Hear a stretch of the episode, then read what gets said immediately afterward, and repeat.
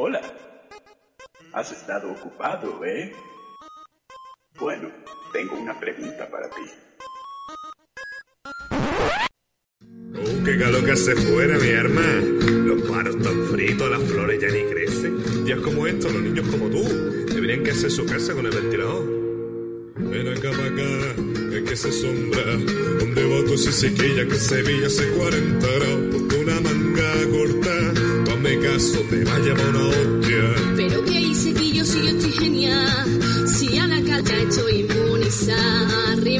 a bailar. Ole, ole, alzarse y cantar. Ole y ole, mi arma. Taconeo y un pasito da pa'lante. Muévete chiquillo ahí con todo el arte. Ahora noto la caloca que está haciendo. Si es que bailo una mijilla ya me enciendo. Toma un poco de agua que te va a dar go. Si es que eres un pez que se ahoga en un charco, tanto baila flamenco no puede ser bueno. Con esta calor puedo freír dos huevos. Oh, vaya calor. Buenas noches, torturados radio oyentes de Rec Radio. Vaya calor. Pero qué calor, hemos cambiado de cabecera en- porque es que la, la anterior se ha derretido. Hola, mi coche, ¿cómo Hola, estás? Buenas noches. Buenas noches. Pues no sé, no sé, vamos a ver qué tal están las cosas en Cuba. Oh, hola, Robert, ¿cómo estás, Robert? ¿Está- Hola, ¿cómo está? ¿Todo bien? ¿Hace tanto calor como acá por allí o, bueno, estáis acostumbrados? Horroroso, pero ya estamos acostumbrados. Aquí el calor siempre es fatal. Bueno, te queremos primero dar un abrazo muy grande, que es una alegría muy grande tenerte aquí. Pensamos que no íbamos a poder por Eso. todas estas cosas que están pasando con Cuba y los problemas de conexión. ¿Qué tal las cosas por ahí? ¿Están ya más tranquilas? Ya están más tranquilas, ya todo se está calmando poco a poco. Se han tomado medidas para calmar al pueblo y, ese, y esas cosas, así que Qué estamos mejorcitos. Menos mal. Bueno, pues nada, empezamos el programa de hoy, que vamos a hablar de qué. ¿Qué ha sido propuesta tuya? Hoy tú eres el dire. Eso. Eh, Defense of the Ancient, o más conocido What? como Dota, Dota 2 actualmente. El Dota, vamos a hablar del Dota. Dota. Ya hicimos un programa sobre el LOL en su día y hoy tocaba hacer uno del Dota, Tocaba. sí o sí. Hoy, no sé si vamos a hablar de la comunidad tóxica del Dota, que también la tiene, que no os penséis que no. Pero estar está. Pero es una toxicidad un poco diferente. No es una toxicidad a nivel niño rata, sino a nivel polla viejas rata. Subiendo de nivel. Ya lo, ya lo iremos viendo eso. Bueno, eh, hoy vamos a centrarnos más que nada en explicar lo, ya no tanto el- lo que es Dota, ta- que también, sino el origen de los MOBAs, ¿no? El concepto de MOBA. También vamos a hablar un poquito de esports o esports, Sí, deportes electrónicos y tal. sí, es por... Pues bueno, esto se está perfilando como un programa bastante interesante, a pesar de que yo voy a ir de hater, porque odio los MOBAs, lo siento, los odio. Así que vamos a ir calentando motores con un poquito, bueno, no, vamos a ir enfriando motores que ya estaban valientes, Que sí, calentitos. Sí, y se me han fundido la, la junta de la trócola de la mesa de mezclas, fíjate. pues eso, empezamos eh, enfriando motores con una cancioncilla, en este caso se llama Timber Song, es una parodia de Timber eh, basada en el Dota 2. Vamos a escucharla. I want to thank them. There are trees everywhere. Trees going down. I'm playing timber. You better move. I'll shock 'em spam. I play it right. I'm crushing ember. The trees are gone. And I advance.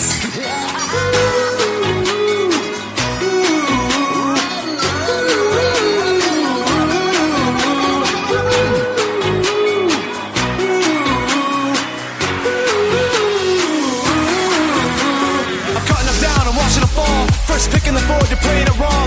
I have a light train of profit, don't stop. The ground is where the trees belong. Timber. Chop it down, the chain is on. Timber. speed Speeding past the broken stumps. Timber. I'm quicker than a razor's field. Whirl of death will secure the kill. Timber. Spin that shotgun round and round. Trees are falling to the ground. My chain is always off cool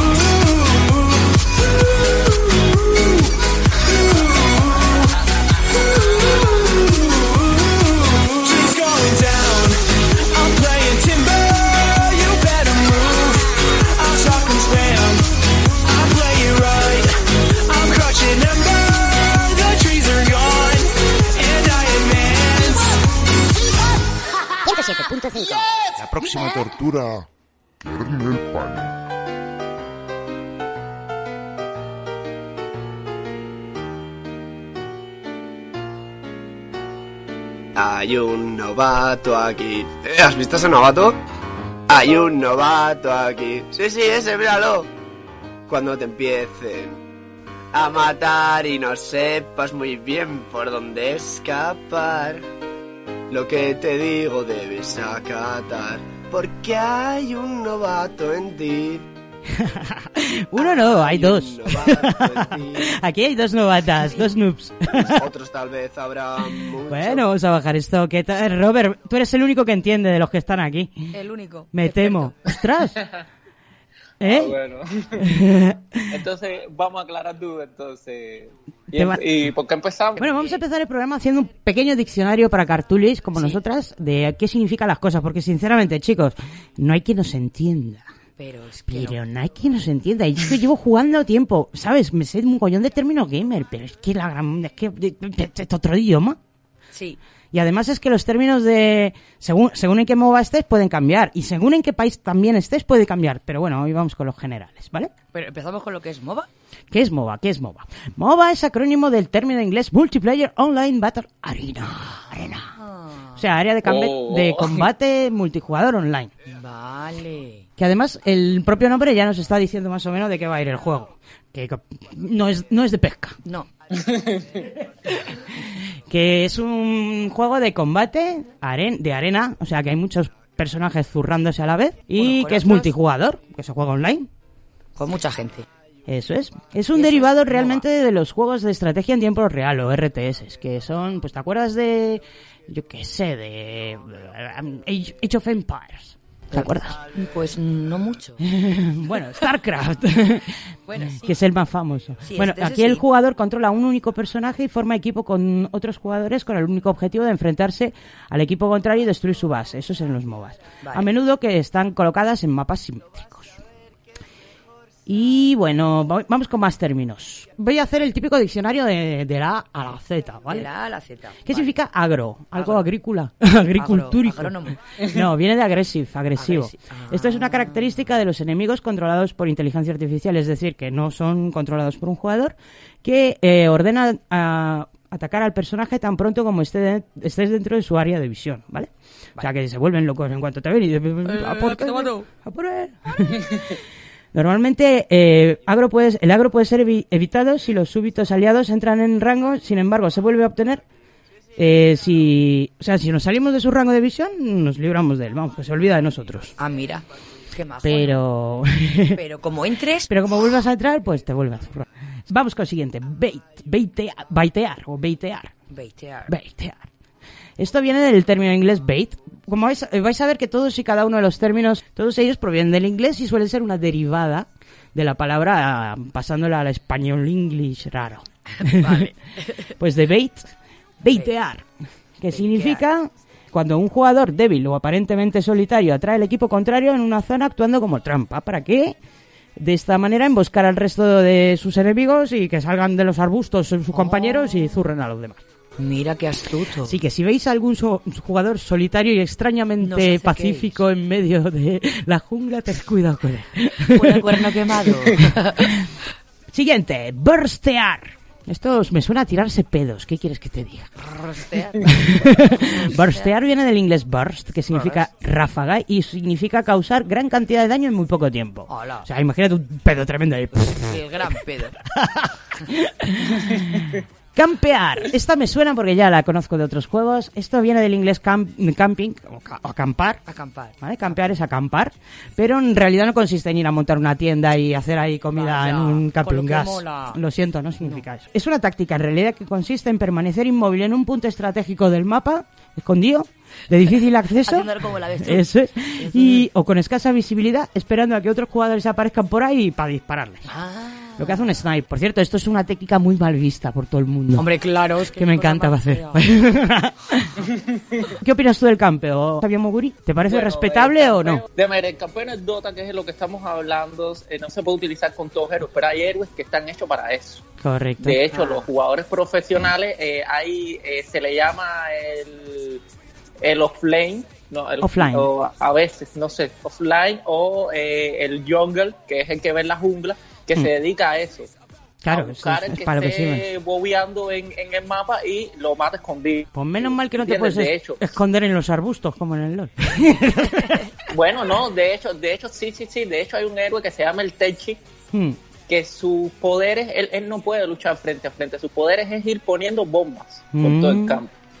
Es Vaya. decir, que es, es, es eso, exactamente, esconder la bombita para cuando tú vengas, ¡boom!, te explote y Mm. te moriste. Es Bueno. bastante molesto Sí, sí, son molestos. La mosca. Castear, vamos con el siguiente término. Castear del inglés cast, lanzar o emitir, se usa tanto para definir el tiempo y forma de- a la hora de lanzar un hechizo, como eh, en el momento de publicar vídeos en directo grabados de partidas de videojuegos competitivos haciendo comentarios sobre su desarrollo. O sea, castear lo pueden utilizar en dos sentidos. De que no te fíes de la palabra castear. Vale. que puede que estén hablando del juego, puede que estén hablando del stream del juego. Vale, cooldown, conocido más por sus siglas CD. Cooldown es el tiempo que necesita una habilidad u objeto para poder ser reutilizado. O sea, si tú lanzas un rayo, pues hay que esperar a que luego el rayo vuelva a recargar, ¿sabes? Vale. Siempre hay que recargar la espada de láser antes de usarla. A ver, si no. Eh, next one sería... ah, ah, ah, creep. ¿Qué es un creep? Este me encanta el nombre, es que el nombre es buenísimo. Creep. Creep. Creep, que en el, LOL, en el LoL lo llaman los minions. Vale, un creep es eh, una criatura que es generada automáticamente cada cierto tiempo en todas las líneas y luchan contra otros creeps con estructuras o con héroes enemigos. O sea, son como, pues eso, Como amigos. tus machacas. Ah. Sí, pero tus amigos, no tus amigos de verdad, porque no son reales, son NPCs, ¿vale? Son como tus hordas. No, de- más curiosa. Déjame ver, los creeps eh, es la fuente del, del... Sí, son las ondas, las hordas y la fuente de dinero del equipo enemigo. Sí, tú puedes, Eh, sí. tú puedes eso, utilizar los creeps de muchas maneras, ya sea para atacar y De- quedarte detrás de ellos como si fueran un escudo humano, bueno, un escudo de pesado. Pueden ser utilizados para conseguir pasta machacando a los del enemigo y tal. Mira. Y en el caso del Dota, esto De es hecho, un... la, Sí. Dime, dime, Robert. Eh, de- de hecho, la vida del creep es muy triste, sinceramente. La verdad es que sí. La verdad es que sí, dan una penita. También puedes denegar. Eh, que lo del denegar, eh, Robert, al final de mi diccionario te voy a pre- preguntar por el término denegar porque es exclusivo del de lo que sería el Dota. Ah. Y no lo conozco y ni lo entiendo Ya, muy bueno, bien. y- ya, ante- ya antes de, de, de, de- de salir de creep, eh, cuando ya no sé si se utiliza esa palabra todavía, pero bueno, antes sí se utilizaba mucho que eh, para hacer dinero se decía estás creepeando o ve a creepear. Es que ¿Entiendes? está Era así. sustituida por farmear. Farmear. Farmear es conseguir, pues, conseguir dinero y recursos. farmear.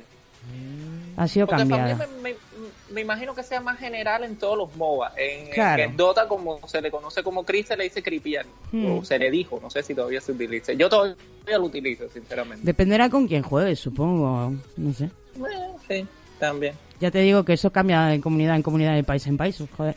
En Perú, por ejemplo, tienen nombres propios para todo. O sea, yo, ellos hablan otro idioma diferente de Dota. Seguimos. Disable. Un disable es una habilidad que tiene un héroe, por lo general, eh, por lo general support, para incapacitar al enemigo por cierto periodo de tiempo. Noquearle. Impedir que haga cosas. Ah. Eh, dropear. Eh, Se le llama silenciar también. Silenciar, sí. Silenciar en caso de los magos, claro, que no pueden lanzar hechizos.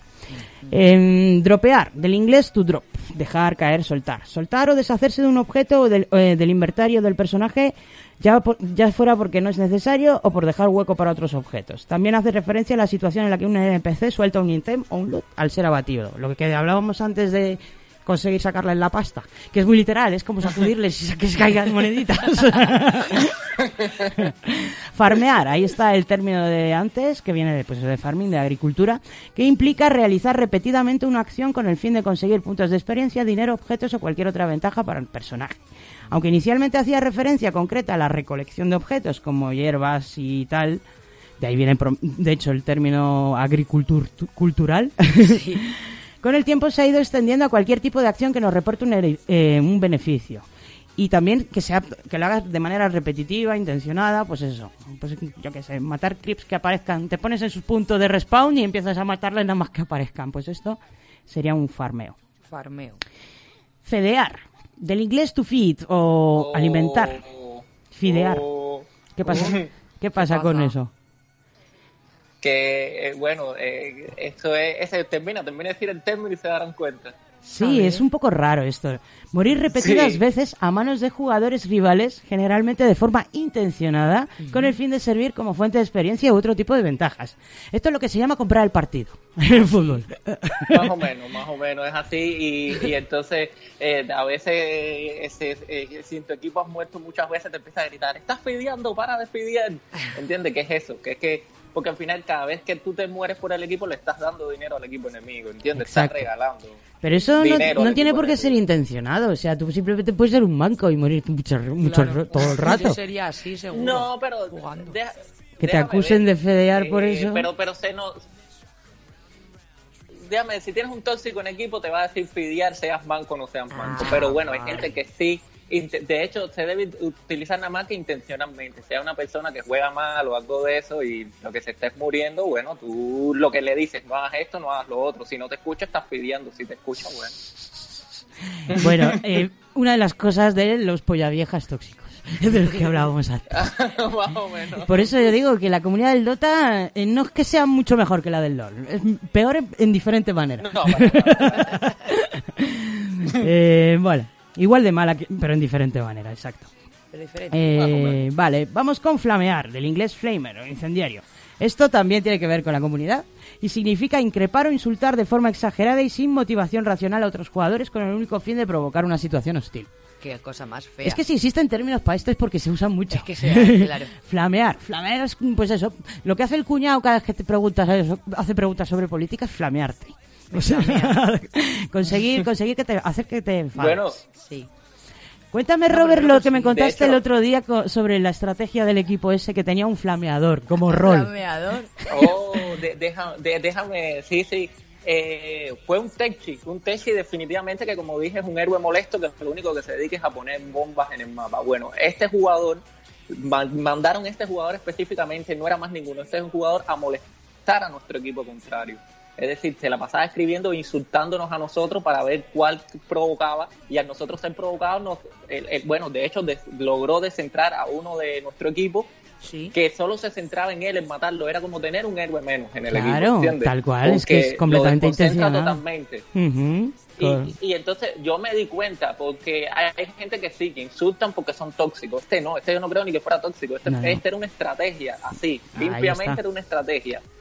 Ay, qué listo es mi Robert. cuatro ni hablaban, los otros jugadores de su equipo. Era, Claro. era así, se lo dijeron. Para mí los otros, se lo dijeron sus compañeros. Dijeron, tú a insultar a los demás, a ver qué pasa. Sí, Y porque bueno, no puedes hacer las dos cosas a la vez. objetivo. O sea, o juegas o estás escribiendo chorradas en el Claro. teclado. Bueno, hay gente muy pro que hace las dos cosas, pero normalmente hay momentos y momentos para insultar. No, este no era tan pro. Este no era tan pro. Vale, vamos ahora con gankear. Este es muy gracioso. Viene de gang killing, aunque yo sé que viene en realidad del pero Claro, Bang claro, gang, claro, pero para pero para no quedar políticamente incorrectos, sé que viene del bang gang. Lo sé, ¿verdad, Robert? ¿Verdad? ¿Qué significa Sí, esto? sí, es una de acuerdo práctica que consiste en que un grupo de jugadores se ubique de forma estratégica para eliminar a otros que estén en solitario.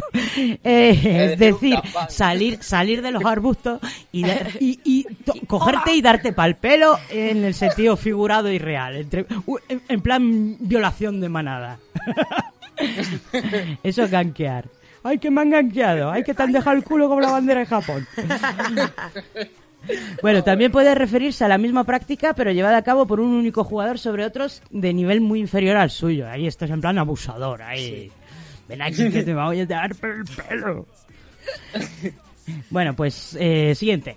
Quitear, del inglés kite, o cometa. Esto eh, se usa para realizar movimientos eh, muy, muy específicos para evitar que el, el enemigo ataque cuerpo a cuerpo. O sea, que es como acercarse ahí, lanzar y uy, salir corriendo para atrás. uy.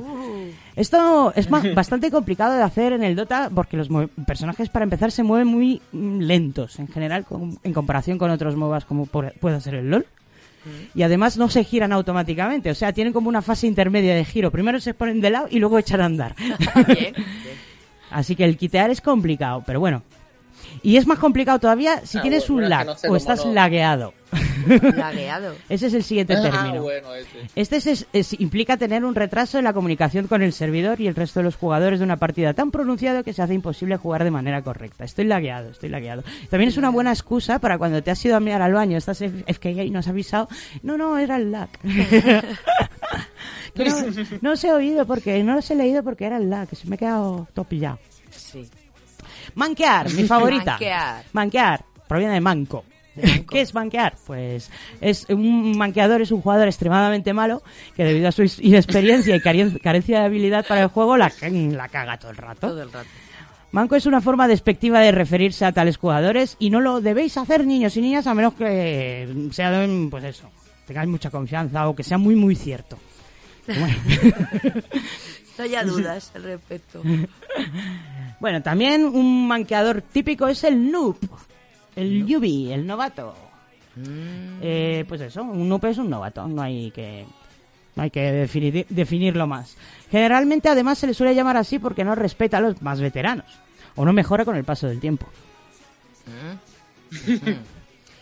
Eh, más cosas. Nerfear. Esto es muy interesante porque viene es, una, es un término eh, exclusivo de los MOBAs. No es mm, para nada aplicable a otros a otro tipo de juegos. Y viene de inspirado por la marca Nerf. ¿Sabéis lo que es la marca Nerf? Una que se dedica a, a fabricar mm, juguetes blanditos y armas blanditas, espadas de goma espuma y cosas de estas. ¡Ay, qué cookie! Bueno, ¿qué significa nerfear en los MOBAs? Es un cambio en el propio videojuego que reduce la efectividad o potencia de alguna de las propiedades de un elemento o personaje concreto del mismo. Es decir, que debilitan a un personaje, ¿vale?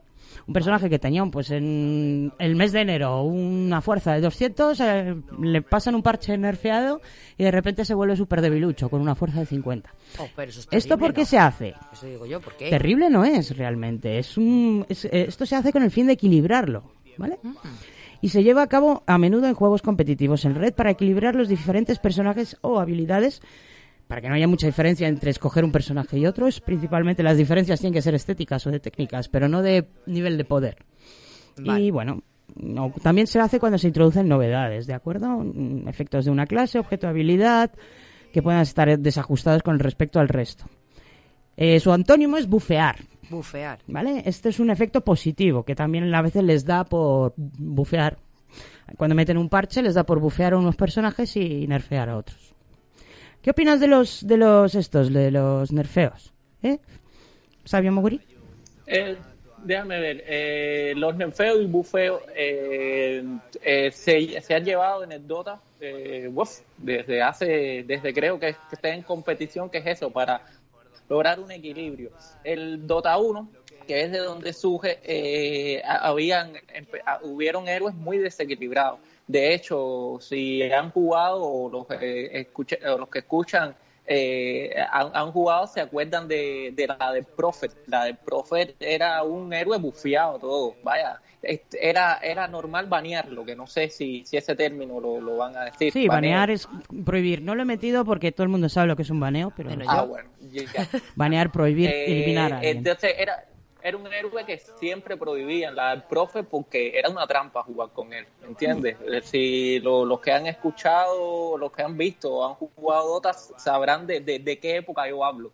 Y como ahora mismo un. Mm. Cualquiera que haya jugado al LOL sabe de qué estás hablando, porque son súper desequilibrados los jugadores, ¿vale? Ah, ya. No, no, el, el Dota siempre intenta mantener un equilibrio. Es decir, yo he escuchado, no sé, nunca he jugado Dota y no, no, no, no quiero empezar a soltar hate, pero yo he escuchado eh, sobre el LoL que no importa el rol que tú tengas en la partida, que tú puedes cambiar de rol y ganar esa partida. Es decir, eso nunca va a ocurrir en el Dota. No, el en- Dota es el un juego no. de cinco y tienen que ganar los cinco en su rol. Tú no puedes cambiar de No rol puedes y el salirte de la línea, ¿no? Off the line, nada. Vale, vamos con el siguiente. Pokear. Del inglés, dar pokés o golpecitos, ¿vale? Esto significa, eh, implica realizar ataques a distancia de escaso poder desde una posición segura para debilitar al rival. Pues lo típico que hacen los arqueros para disparar, disparando desde, desde lejos. La verdad es que viene muy bien, siempre y cuando tengas a un tanque para hacer el resto del trabajo sucio. Pushear, del inglés push, empujar.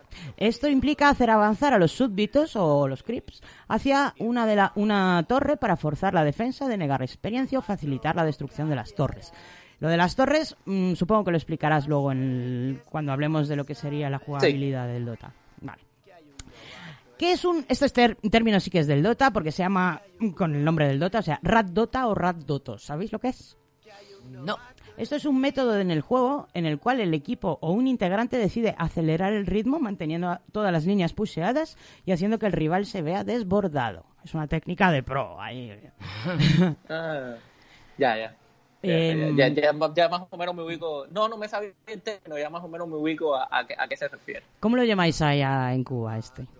Porque seguro que tiene otro nombre. Eh, no, déjame ver, ese tipo no, no, no tiene nombre específico. Sí sé de lo que habla porque desconcierta mucho, es que tú quieres, es un solo jugador de hecho, que no hay manera de cogerlo, entonces te tiene atontado por todo el mapa y tú cayéndole atrás. Y, y normalmente lo hacen cuando eh, con el héroe Natural Prophet, que tiene una habilidad de moverse entre todo el mapa. Sí.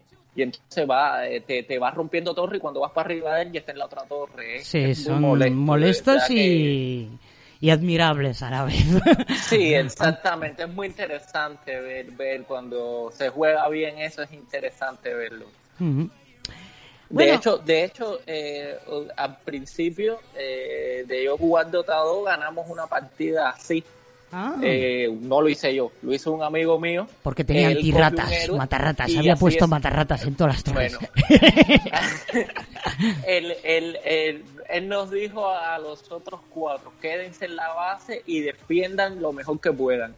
Y él empezó a moverse por las líneas y y lo único que nosotros hicimos fue resistir, resistir y resistir hasta que él logró eh, hacer esta táctica y ganar. Sí, es muy interesante y de verdad que cuando se logra te da, te pone feliz. Por cierto, se me está ocurriendo una manera de contraatacar este tipo de táctica y es con un personaje que hemos dicho antes, con el campero pon- plantabombas. Mira. Plantas bombas al lado de todas tus torres y ya cuando venga el, la rata, la rata explota. cuando venga se lleva un buen chasco.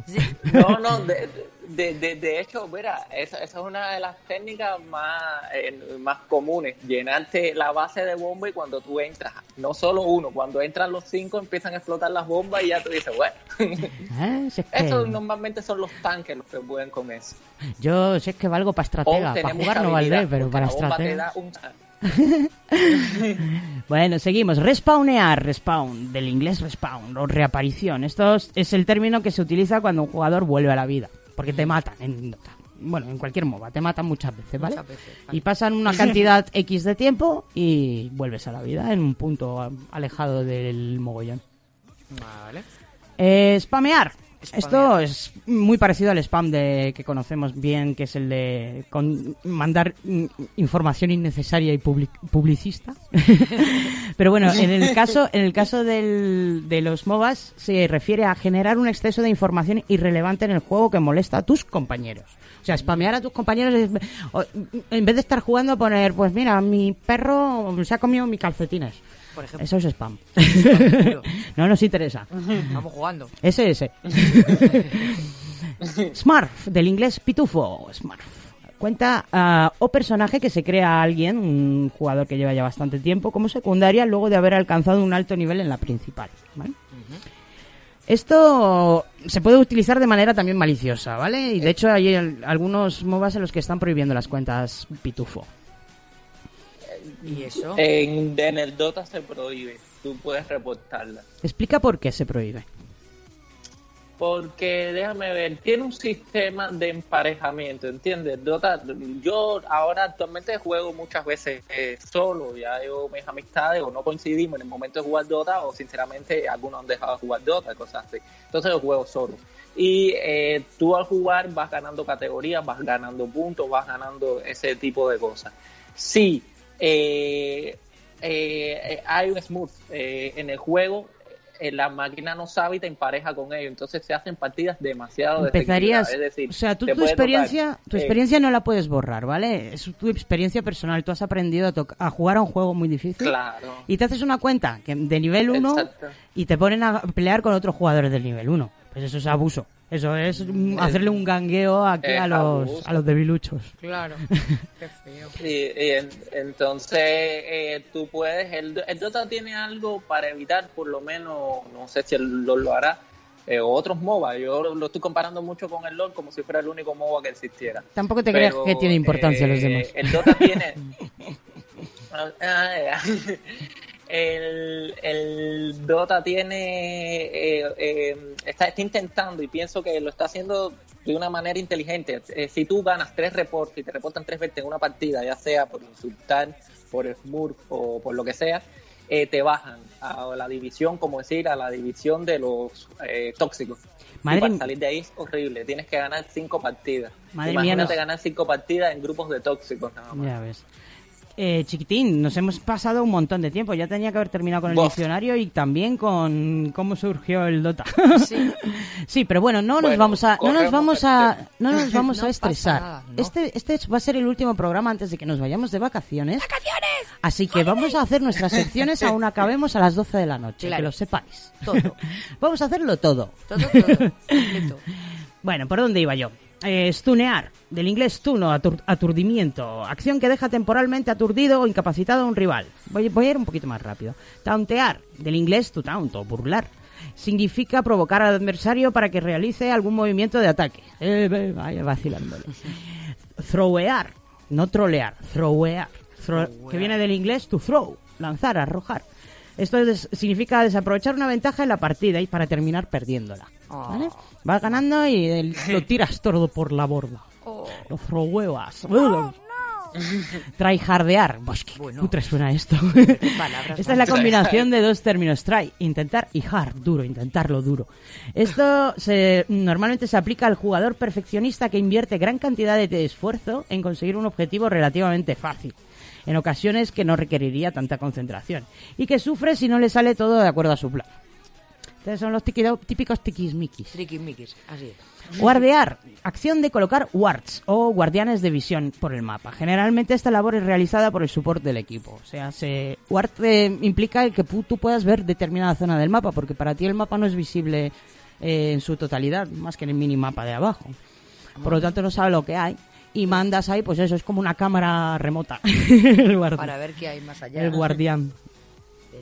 Wipe, del inglés to wipe, limpiar, utilizado eh, normalmente en los juegos de tipo eh, multijugador RPG, ¿vale?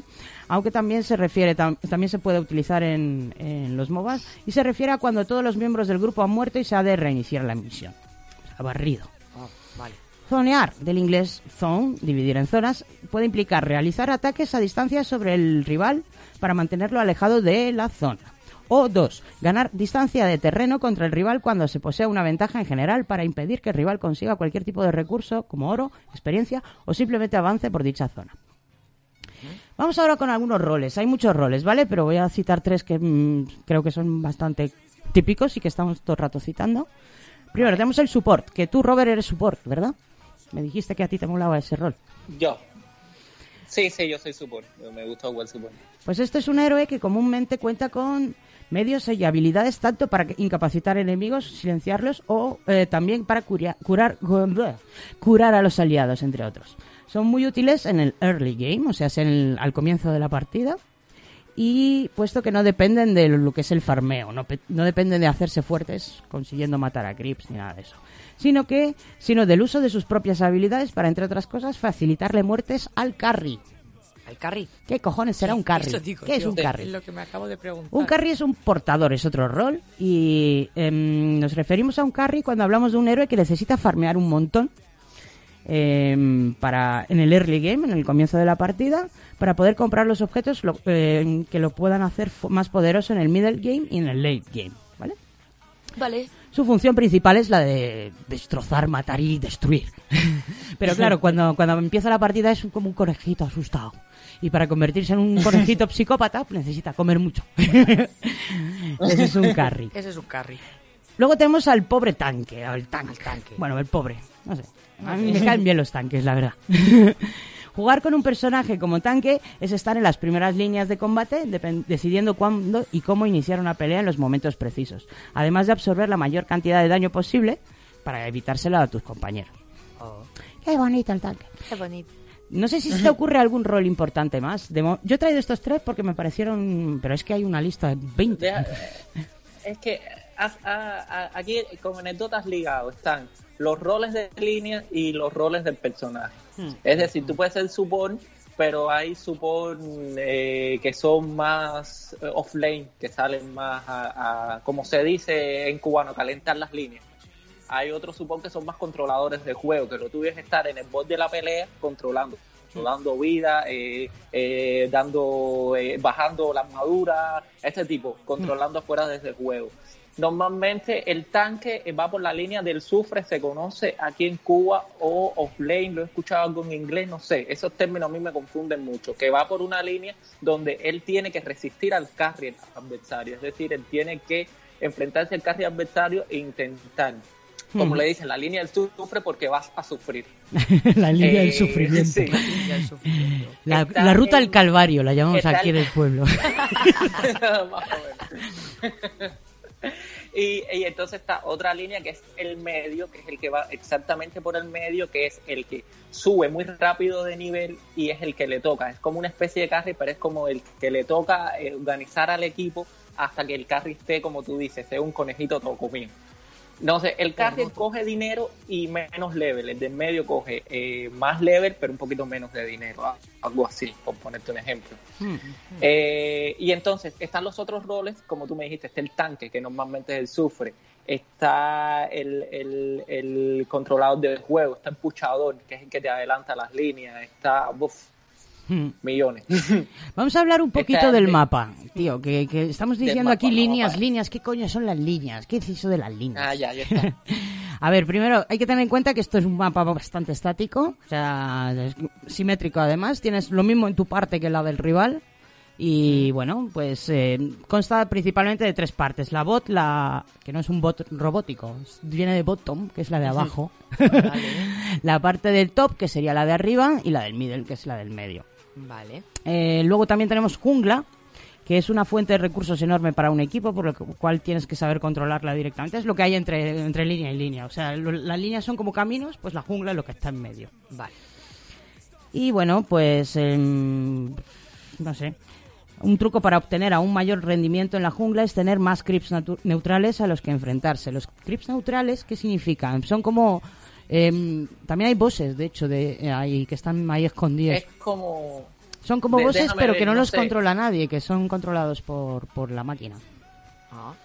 Y ahí tienes, Eh, pues... son eh, como... ju- ¿Jugaron Warcraft? ¿Jugaron Warcraft alguna vez? Sí, claro. Aunque nunca he pagado ¿Se la cuota. No, no, no, no, no es pagar. Pero se acuerda que iban en el Warcraft jugando, entonces con la misma había unos gente ahí sin nada que hacer, tranquilitos, que no es ni de un bando ni del otro, eran como los neutrales. Y tú ibas y los matabas para hacer dinero. Claro. ¿Te acuerdas de eso? Sí, sí, pero esto sale en casi cualquier esos son RPG. los- los- los- Son NPCs que te consiguen más experiencia. esos son los bus neutrales. Tú estás, te está yendo mal en la línea, sales de la línea y vas para el bosque. Y entonces en el bosque hay unos sujetos muy tranquilos, sin hacerle nada, daño a nadie, y vas y los matas. ¿Qué hijo puta eres? De entonces, Por dinero, además. va, eh, entonces, Por dinero y experiencia y, dinero, objetos. experiencia y objetos. Qué vergüenza. Qué vergüenza. Bueno, y vamos a terminar este diccionario, que ya llevamos 40 minutos de diccionario, de verdad. Eh, hablando un poco de los- algunos acrónimos, ¿vale? Porque esto de las palabras estas, rara vez alguien las escribe completas. Esto no tienes tiempo de andar chateando estas cosas. Por lo tanto, tienes que saber de las siglas qué significan, ¿vale? Vale. SS. SS. Ese es muy- Socorro. Eh, No, no, pero algo así. Ah. Esto es, eh, viene de missing o miss y se dice cuando un enemigo desaparece de nuestra línea de visión con el fin de avisarle a nuestro equipo que estén atentos ante cualquier posible ganqueo. ¿Vale? Vale, Si tú ves una SS, estate atento porque te pueden dar mm, una buena colleja. vale. Me lo apunto. TP. Se puede entender como un objeto o una acción. De ser un objeto, sería un objeto activable que permite transportarse a una estructura aliada. De ser una acción, sería la acción de Eh, transportarse teleport. hasta esta estructura aliada. TP es teleport. B. El B es un atajo de teclado y se utiliza como diminutivo de back. Significa para in- indicar que se debe retroceder. Lo que se, ya- se dice comúnmente, vámonos para atrás que nos dan para el pelo. Replegar las tropas. B, B, B. AKG, Away from Keyboard. Esta es una de mis favoritas. Bueno, esto se usa en todos los juegos que impliquen cooperación y significa que me voy al baño que me estoy meando. GG significa good game o por su traducción en español buen juego. Estas son muy bonitas las del final que voy a decir, que deberíais, deberíais usarlas todo el rato, ¿vale? Vale, bien. Jeje, good game. Es propicio decirlo tanto si se gana como si se pierde, ¿vale? Recordemos ser buenos perdedores. Claro. ¿eh? Pero bueno, no, no, no sé, no sé, porque jugar, con pues hay que tener, hay que tener cuidado. Al principio del, del Dota, si los cinco jugadores marcaban GG, se caía tu torre y perdías automáticamente. GG es como que me rindo, ¿entiendes? Ah, esto es- debe ser diferente en el Dota, ¿no? Pues, Se, eh, que- tienes que, eh, al final de la partida, si todo el mundo por educación dice GG, WP, que es well played, bien jugado. GG, well played, tú dices esas cosas. Pero si lo dices en medio del juego y los cinco jugadores lo dicen, no sé si ahora, creo que lo quitaron, pero si lo decías en medio del juego, los cinco jugadores lo decías, te, te caía el, el ancestro tuyo, que es como lo, tu base principal, Mm. y te perdías automáticamente. O Se utilizaba mucho para rendirse. Sería Ujú. Cuando los cinco jugadores dictan GG es como que me rindo, ya no puedo con, con esto. Vale, vale, vale. Pues no sé, no es muy intuitivo eso, ¿eh? Normal que lo quitaran. Hmm. Porque decir good game para rendirse, joder, prefiero la de rendirme. Me rindo. es más. Bueno, well play ya lo has dicho, significa bien jugado y se usa muchas veces para acompañar el good game. Y TY que significa thank you. Hay que dar las gracias. Claro. Bueno, Ah, y, sí. Y. LOL que te ríes en el juego. LOL, bueno. Excepto en el LOL, que no digas No. LOL.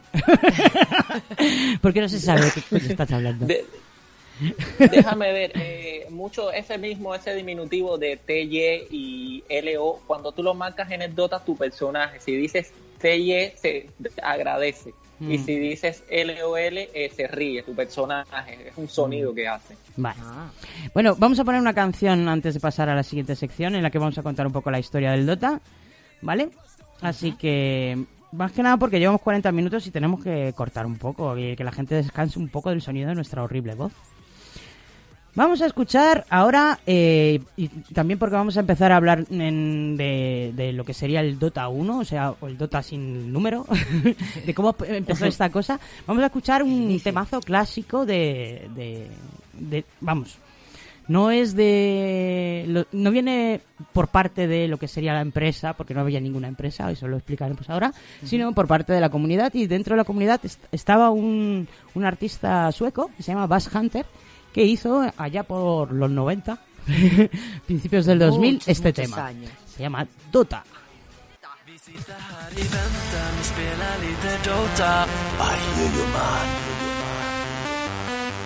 här i väntan och spelar lite Dota. I feel you man. Vi sitter här i väntan och spelar lite Dota och pushar på och smeker med motståndet vi leker. Vi sitter här i väntan och spelar lite Dota och springer runt och creepar och motståndet vi slipar. Let's get it on. Vi sitter här i väntan och spelar lite Dota och pushar på och smeker med motståndet vi leker. Vi sitter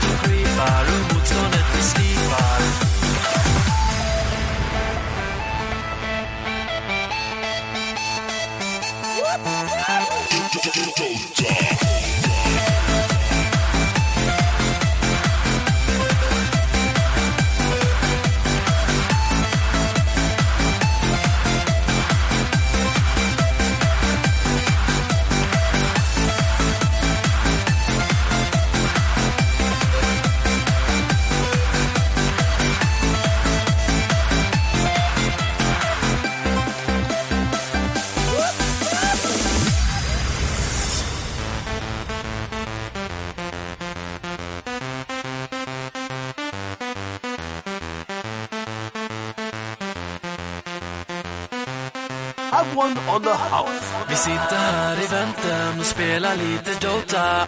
I hear you man. Vi sitter här i väntan och spelar lite Dota. I feel you man. Vi sitter här i väntan och spelar lite Dota. That's more like it. Vi sitter här i väntan och spelar lite Dota. Absolut toys. Absolut. Vi sitter här i väntan och spelar lite Dota och pushar på och smeker med motståndet vi leker. Vi sitter här i väntan och spelar lite Dota och springer runt och creepar och motståndet vi slipar.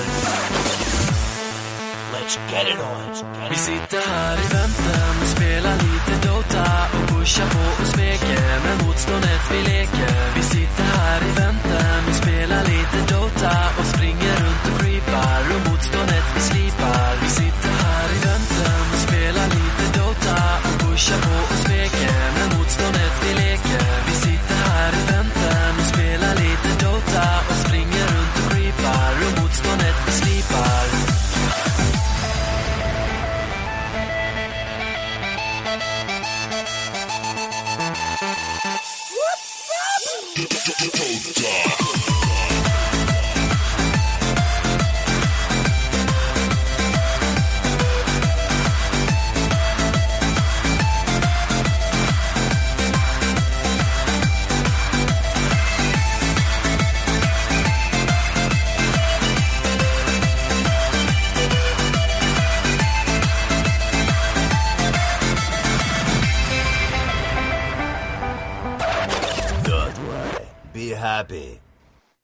107.5. La próxima tortura.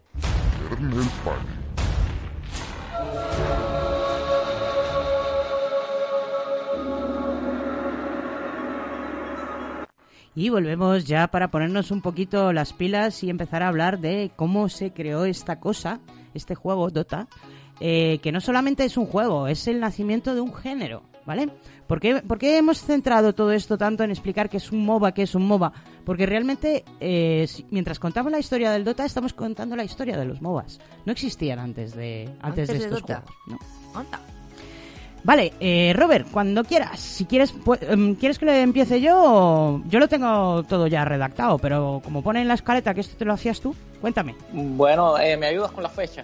Yo te ayudo con lo que quieras, que lo tengo todo apuntado. Dale. bueno, muy bien. Entonces, vamos a ver si ¿Cómo es que me empezó todo? en algo, todo eso se rectifica. Bueno, todo empezó con el Warcraft Frozen Throne. Mm, Eh, mm, eh, mm, ¿qué puedo tiene? interrumpir, puedo interrumpir. No, No, empezó con Warcraft. Interrupt. No empezó con Warcraft. No, no, no, ¿cuándo no. empezó? Empezó con StarCraft, otro juego de Blizzard. Ah, Ah, sí. Ah, no, mira, eso sí. me- ¿Eso no te acuerdas? Bueno, entonces empieza tú hasta llegar a Warcraft. Vale, No, venga, no, va. no, yo lo cogí con... StarCraft, que si- al que lo ha jugado es un juego de estrategia a tiempo real de naves espaciales y bases estelares y cosas de estas, ¿vale? Ajá. Parece que no tenga nada que ver, pero tiene muchísimo que ver. Bueno, pues el juego lanzado por Blizzard en 1998 tenía una capaci- una manera también de hacer mapas personalizados, igual que lo tiene el World of Warcraft, ¿vale? vale. Y ahí es donde apareció el mapa Aeon of Strife, o AOS, un mapa personalizado desarrollado por un cartógrafo llamado Gunner Forever. Toma ya. Bueno, en él ya se puede observar el diseño de las zonas, tan típico de los MOBAs, las tres lanes, las junglas, pero presentaba a un único equipo de jugadores luchando contra la computadora. Bien. ¿Vale? Vale. Este mapa le gustaba mucho a un personajillo, a un, a otro un jugador que luego terminó siendo desarrollador, que se llamaba Eul, de Eulogy, ¿vale? Ese es el de Suena, Warcraft. hombre. Exacto. Bueno, el eh, ah, ya. te lo dejo ahora en Ah, tus manos. ¿Te- ¿Vale? Ah, ya, ya. bueno. Venga, dale ahí. Esa primera parte introductoria no, no, no me la sabía. Bueno, entonces, eh, con ese editor de, de mapa eh, que tenía, eh, también lo tuvo en el Warcraft Frozen que es el que aparece ese editor de mapa. Y bueno, ya sé que ahora me entero de eso, que llevan ese mapa del StarCraft, lo llevan al, al, al Warcraft Frozen Throne. Pero yo quería decir algo, con ese mapa surgieron millones de mapas. Me acuerdo que había de Naruto, que había de Bleach, que había de, de, de horroroso. Era, era tú, me acuerdo que yo entre los amigos decíamos, yo tengo este mapa y tú tienes este mapa, y era eh, descargando y consiguiendo esos mapas para poder jugar, que todos eran horrorosos. Entonces, solo se fue quedando este de, de, de Warcraft All Star, se llamaba. Warcraft All Star, hecho, fue el que hizo Eul, ¿no? Bueno, es- no, no, o sea, no. Eul no hace el, el All Star. No, Eul no, hace, eh, no, el- no, no, no, no, para nada. No, no lo hizo. El, pero el All-Star es el que se vuelve famoso. Entonces, relléname esa parte de, de- de la historia ahí hasta llegar al, al, al All-Star.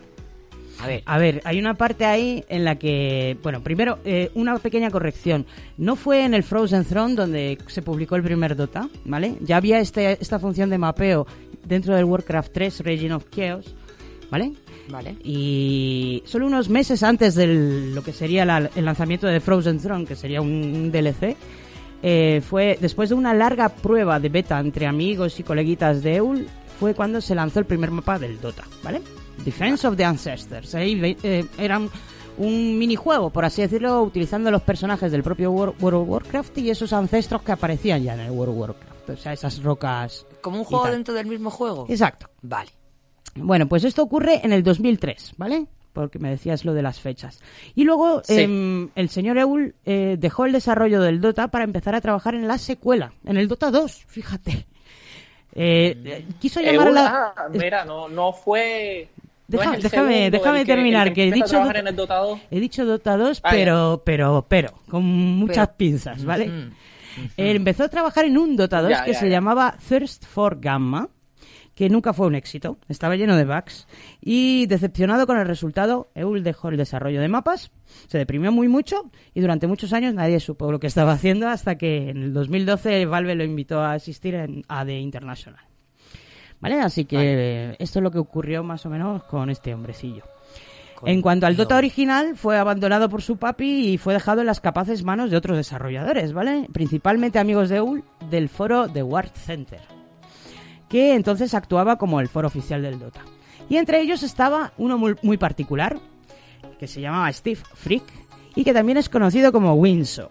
Inso. Winso. Y ahora si algún jugador del LoL me está oyendo ya está pegando botes. ¿Cómo que Winso? ¿Por qué Winso? ¿Por qué demonios? Eso es el nombre de nuestra espada, la Rager Blade Winso. Ah, ¿Y qué hace una espada con el nombre de un desarrollador del Dota en el LoL? Eso me pregunto yo.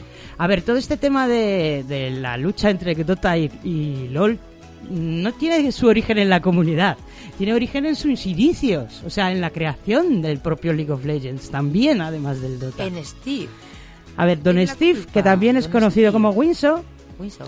eh, bueno, durante un tiempo que estuvo desarrollando Dota entre los años 2004 y 2005 aparecían, como decía Robert, muchísimas versiones del mapa, pero él consiguió hacer un mapa llamado All Stars que consiguió eh, tener un éxito tremendo, con- llegando a ser usado por más de 10 millones de jugadores. ¿10 millones?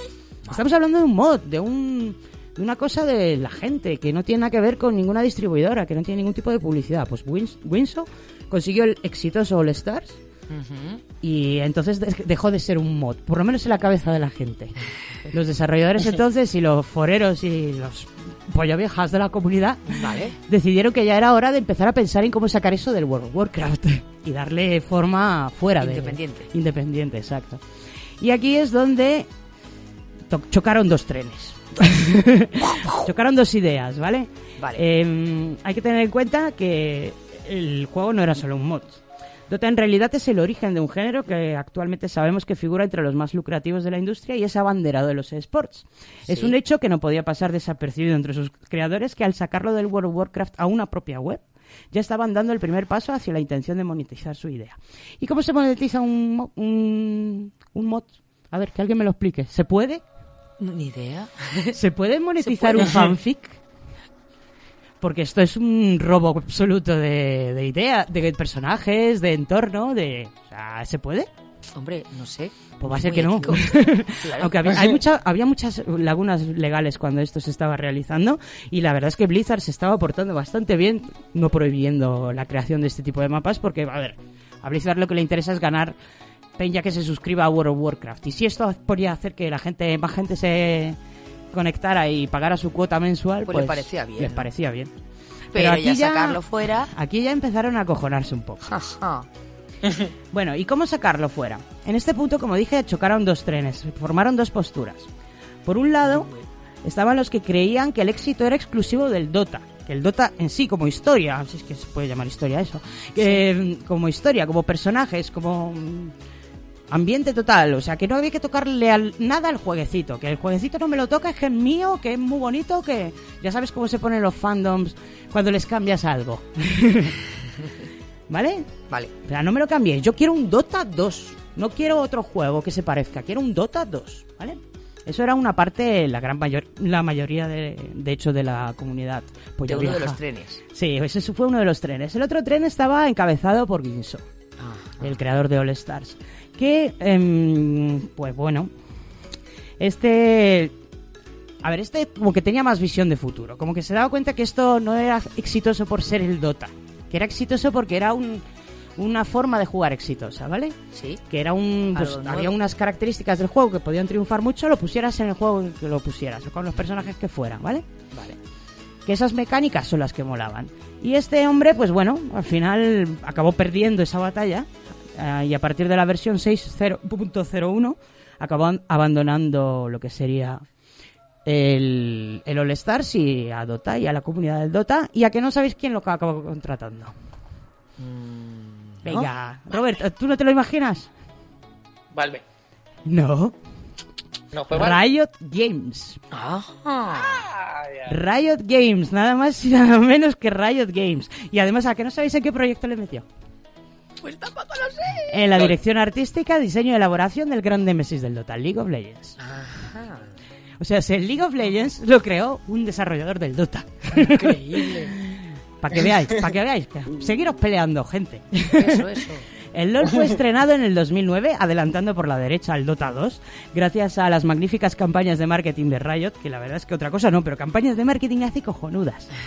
Y se ha convertido en el título más jugado del mundo y el principal detonante del boom de los esports. Y fue precisamente esta campaña la que le otorgó al género el nombre que conocemos hoy en día. O sea, fue Riot Games el que inventó lo de MOBA. ¿vale? ¿Y qué pasó con el Dota? Os estaréis preguntando. Claro, pasó.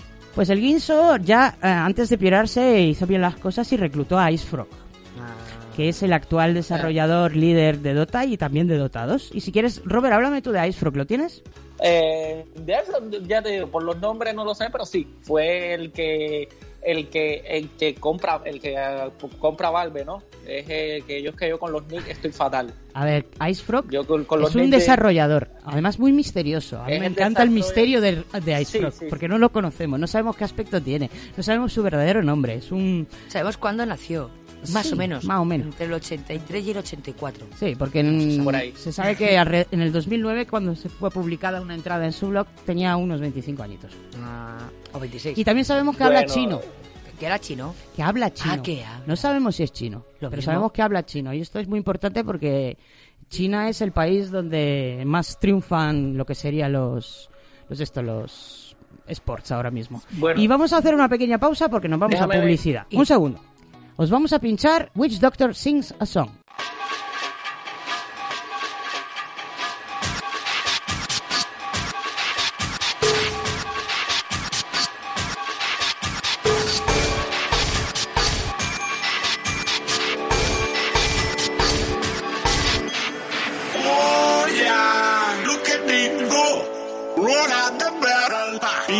Your bones.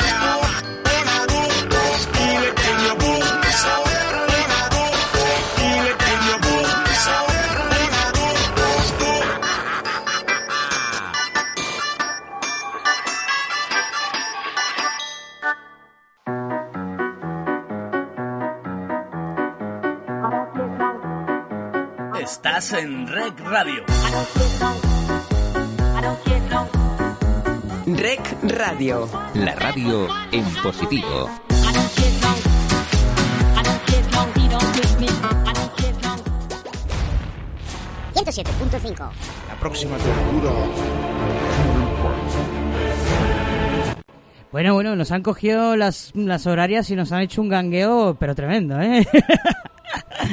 Madre mía, que nos han pillado ahí sin desprevenidos. Se nos va, se nos va. Oye, qué temazo más extraño el este último que hemos escuchado del Witch Doctor. ¿De qué va, eh, Robert?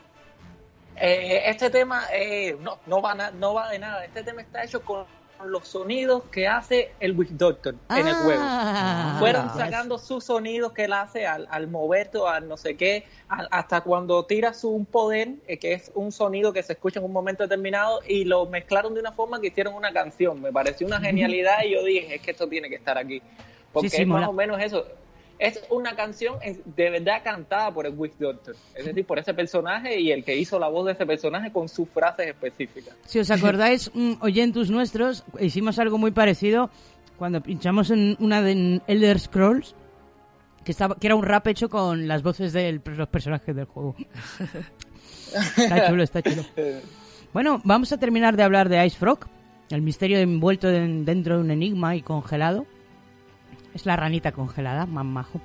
Bueno, pues este muchacho, eh, que se hemos dicho que se sabe de él, que, que habla chino, que, que eso le sirvió un montón para, para hacer migas con la comunidad china. Y también que ya sabía programar bastante, o sea, que era un- bastante pro de la programación cuando, cuando cogió las riendas del proyecto. Además las cogió a través de, de la... Vamos, no, no, no le dieron a él realmente el, la- el puesto de director de desarrollo, sino a otro desarrollador, pongo comillas en desarrollador porque no sabía programar, Ah, bien. que, que acabó quemadísimo a los cuatro meses y lo acabó dejando. Oh. Y bueno, eh, desde entonces Icefrog ha marcado el comienzo de una era en lo que eh, se refiere a preparar el Dota como un juego competitivo. Al- Primero es el responsable de equilibrar y renovar cuidadosamente todas sus mecánicas, porque el primer Dota la verdad es que era un poco desastroso. Eh, también se rumoreaba eh, que en algún momento Icefrog fue el que se acercó a Blizzard Entertainment para empezar a hablar con ellos sobre la posibilidad de desarrollar Dota como juego independiente. Que ya sabéis que esa espada de Damocles seguía ahí.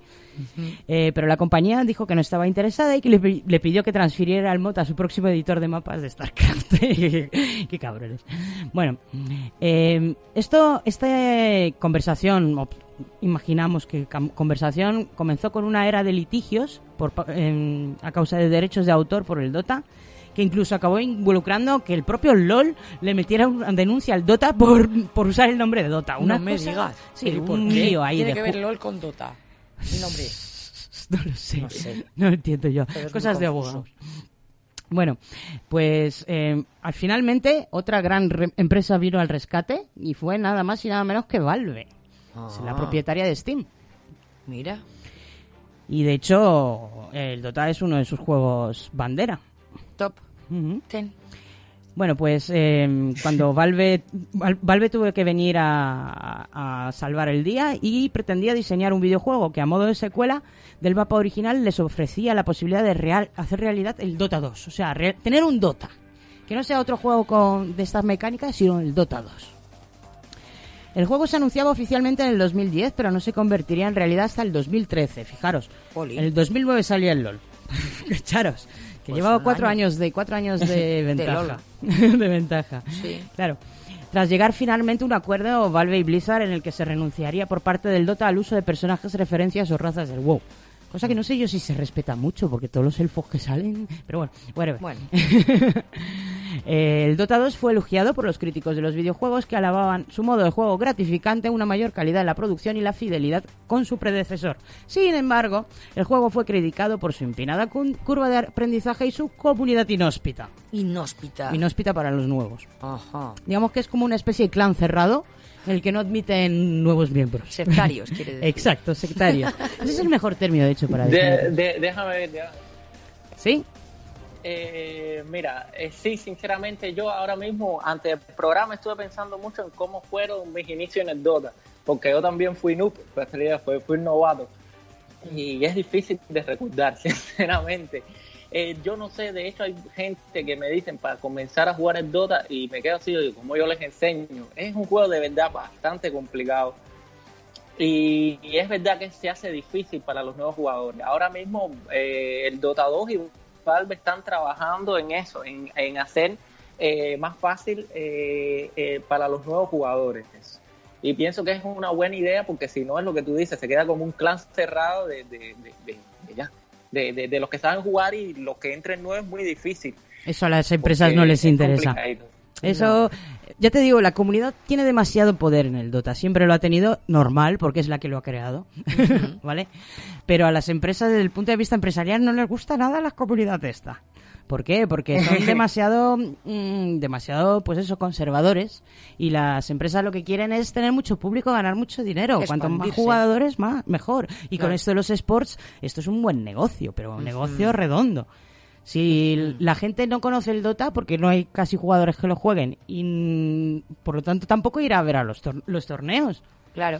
O sea, y esto se- sie- siempre se quedará en una cosa de nicho, lleno de rusos. Rusos.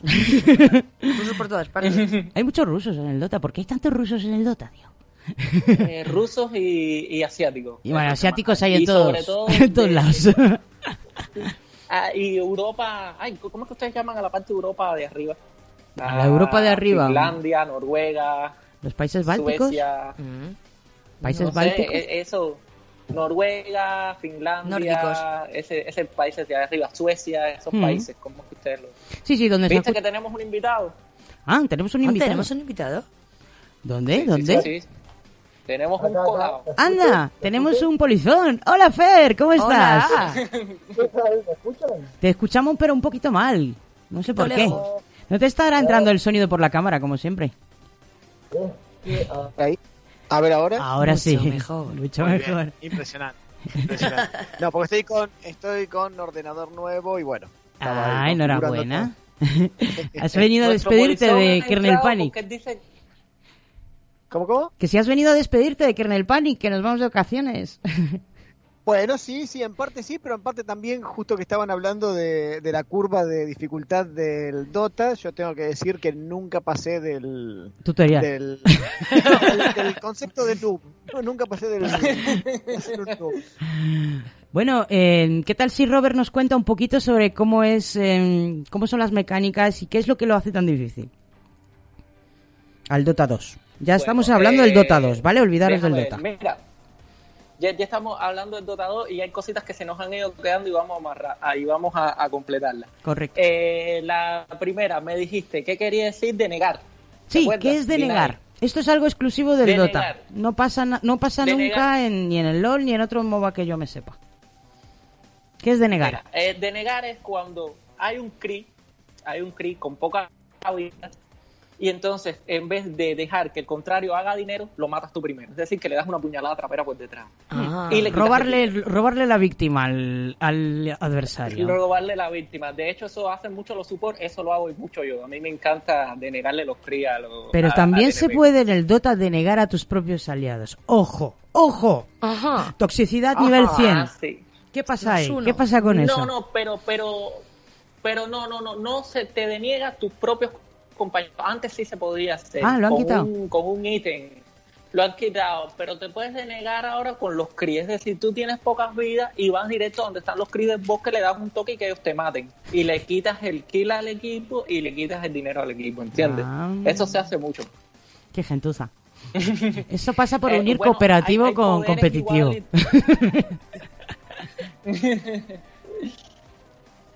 Y bueno, y el otro tema que estamos hablando de esto mismo es que hay un jugador, y más ahora que vamos a entrar en el, en el eSport eh, como tema profesional, eh, hay un jugador, ah, se llama, creo que es asiático, que él, que él se dirige a los demás jugadores, eh, estamos hablando de esto, de los resumen, de que si GG, que si TY, que si eso, no, él se dirige a los jugadores con sonidos eh, como de animal, así, así.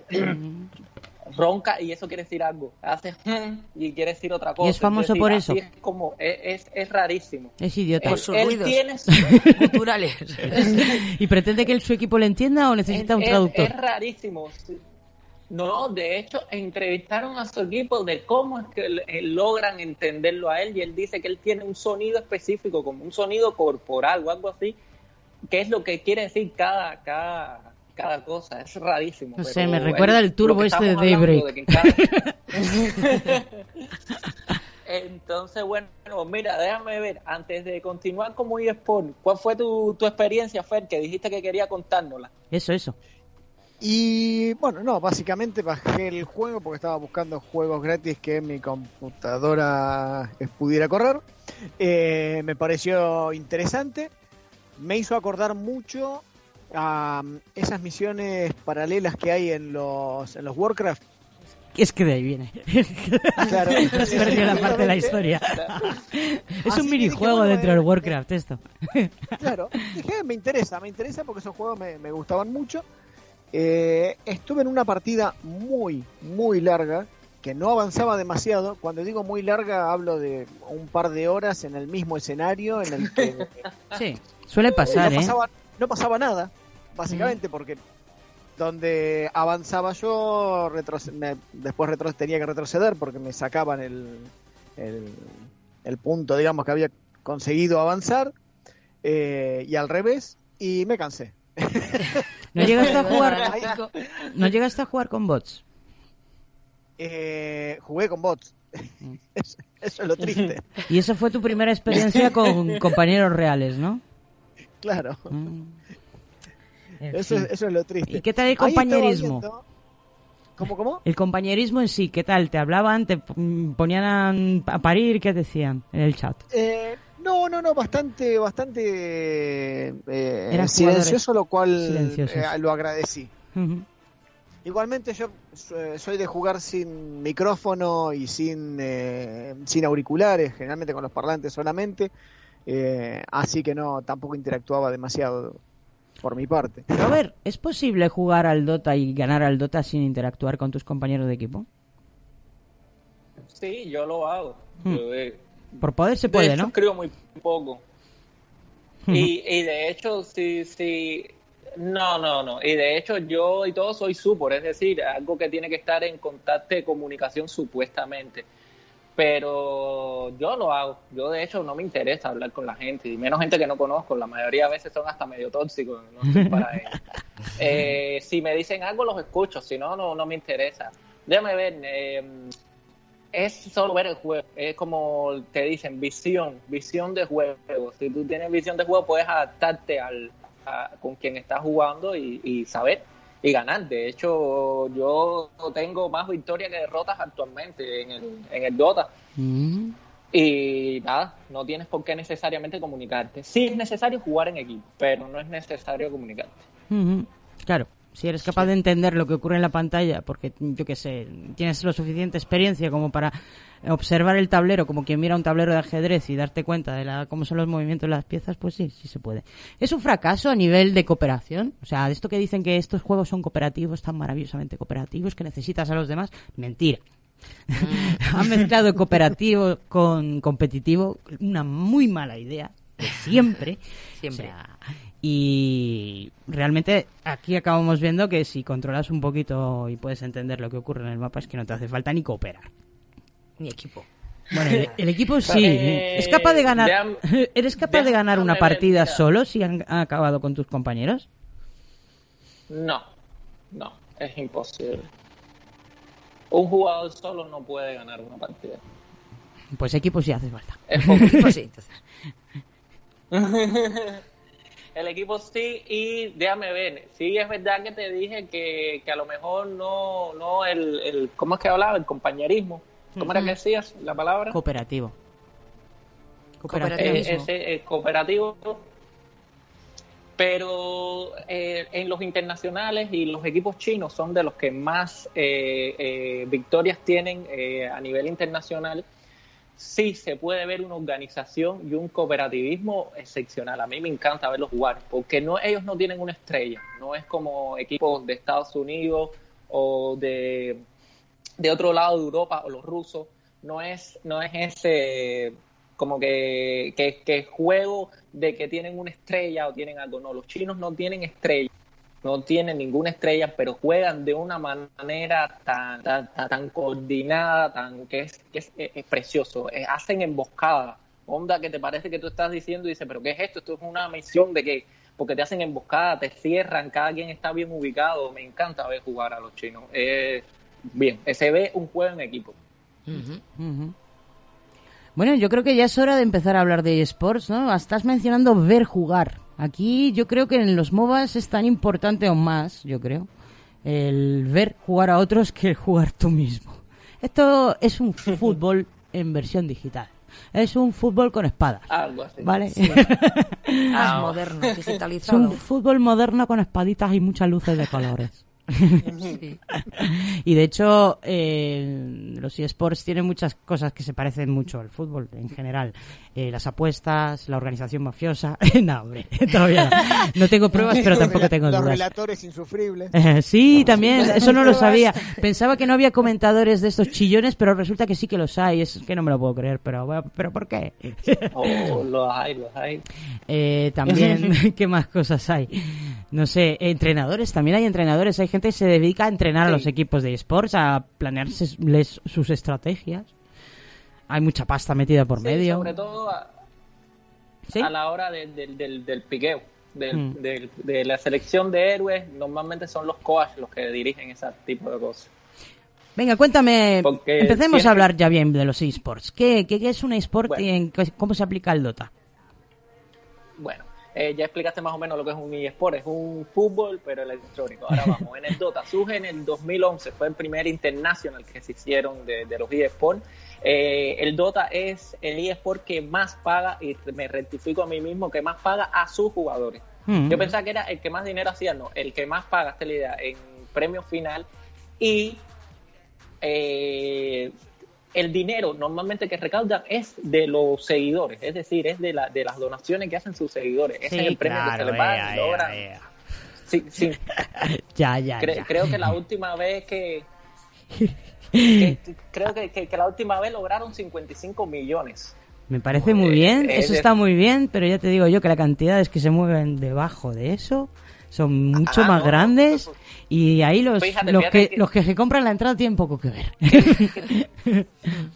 Eh, Exacto, el- el- el- el- era, era lo que te explicaba.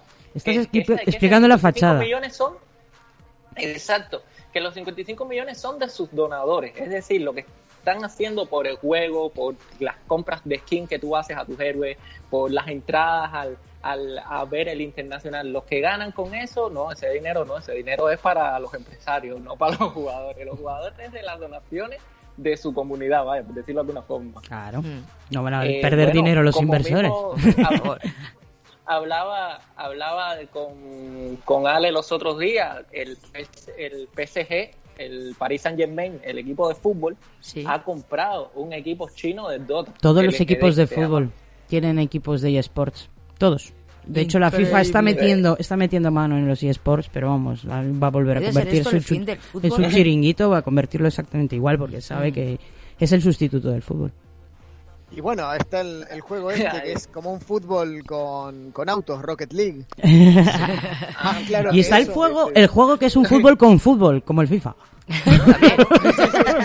También. O fútbol con pistola, como el COT. en fin.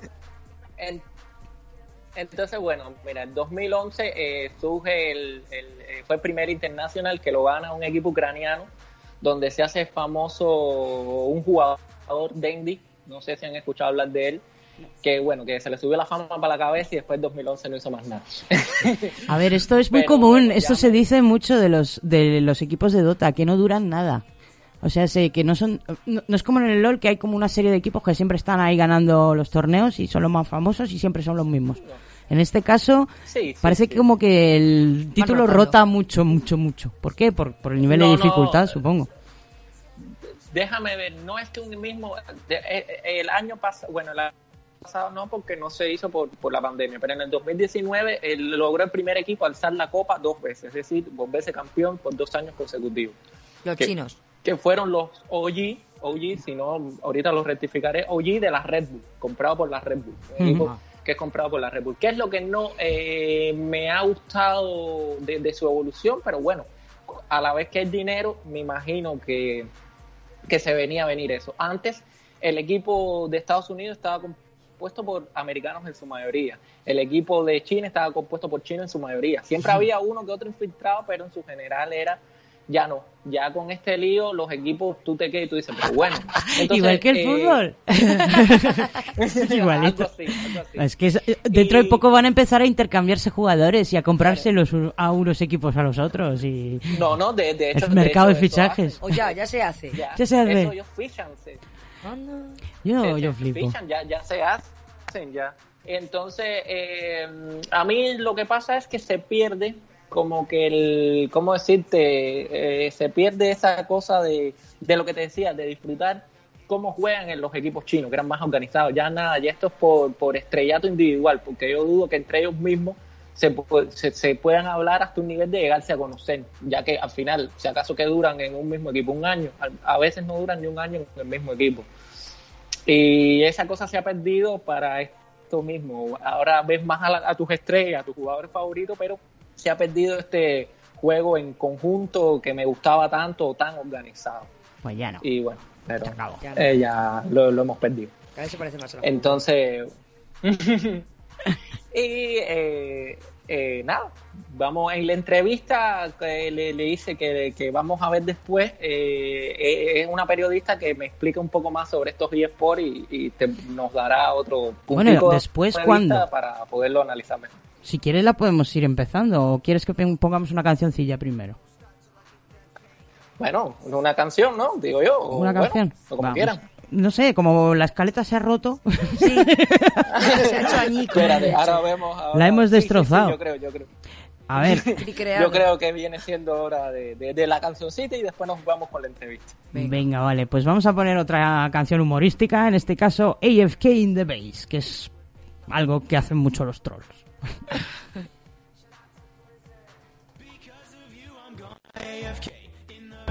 Low levels, I'm trolling every game, it's okay, war teller. It's all about the rage from my mates, keep yelling. I'm gonna AFK in the base. Base, base, base, base. Yeah, it's pretty clear that I'ma troll you. I called out mid, you took it, cause you're a troll too. And we got that Doom noob, and all he does is chase. It's all the same game, pick like in or faceless. That team got Wraith King, Vino and Timbersaw. I'm gonna feed and steal kills from the Abaddon. If you report my feeding, I'll call your bluff. Cause every one of you has done this and my teammates fucking suck. Yeah, my buddy told me stop crying,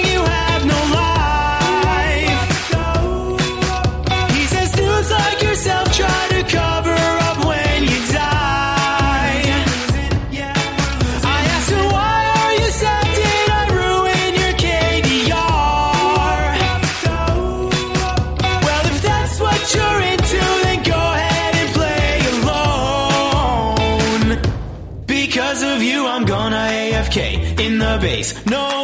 I'm trolling every game. It's okay, war teller. It's all about the rage from my mates. Keep yelling, I'm gonna AFK in the base.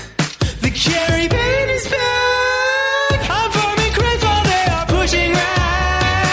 Now I'm just laning and lag. But you can't tell me none of you have ever done this, and your teammates never suck. Yeah, this game gets me angry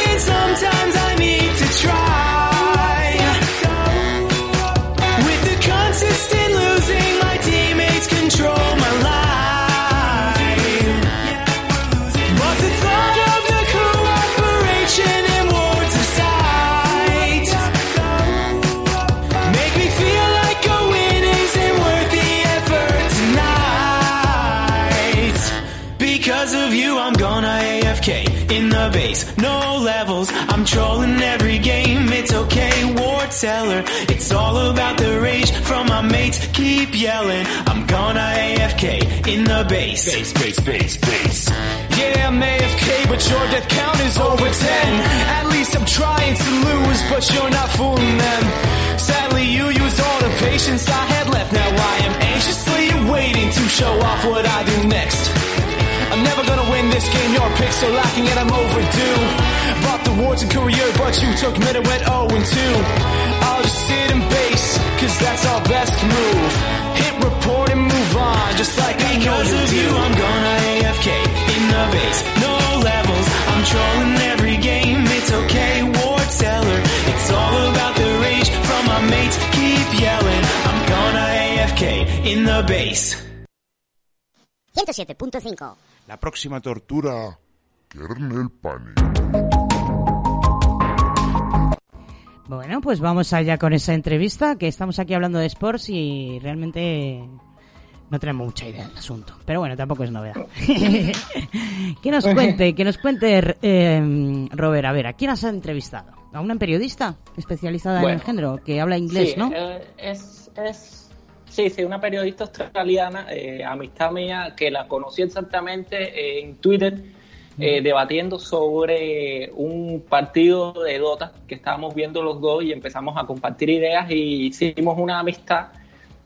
Y cuando propuse este juego, este programa para hablar de Dota, siempre dije que tenía que entrevistarla a ella, porque es una persona que siempre le he ido a preguntar mi, eh, sobre mis dudas sobre el Dota y, y siempre ha tenido un profesionalismo, además de ser una periodista, ya te digo, graduada de periodismo y centrada en los eSports.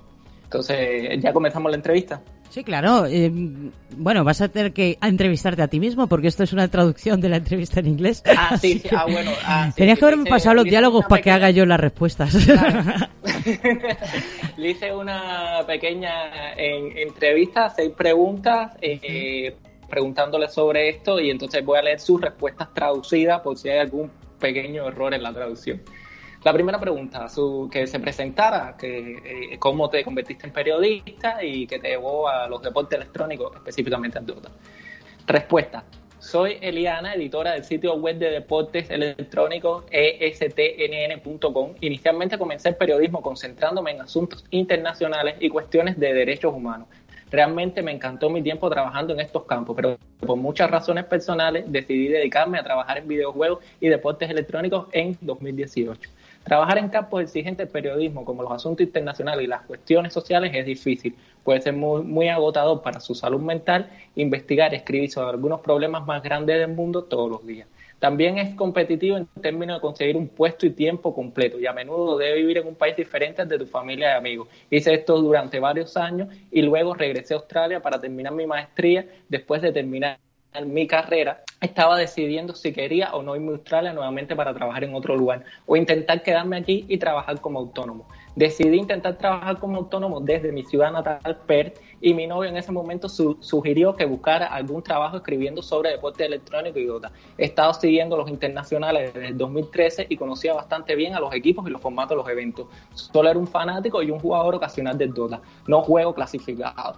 Se ríe. Pero pensé que valía la pena intentarlo por las habilidades que aprendes como periodista son transferibles a diferentes tipos de noticias. Com- comencé a trabajar en STNN como su jefe de sección para Dota 2 a principios de 2019. También trabajé para adquirir conocimiento en otros circuitos de deporte electrónico como Fortnite, Overwatch, etcétera, y en diciembre de no- 2019 me ascendieron al equipo editorial. Bueno, esta es la persona que vamos a entrevistar. ¿Alguna opinión? ¿Algo que quieran preguntar? que Completamente saber? comprensible que, que, que dejara internacional. Es una vergüenza lo mal pagados que están los periodistas. eh, son todos freelance y viven fatal, pero fatal. Muy mal. Exactamente. Es una pena porque es buena, es buena periodista, lo que bueno. decidió esto que ahora es lo que está en el boom y, y le dio un buen trabajo, pienso yo.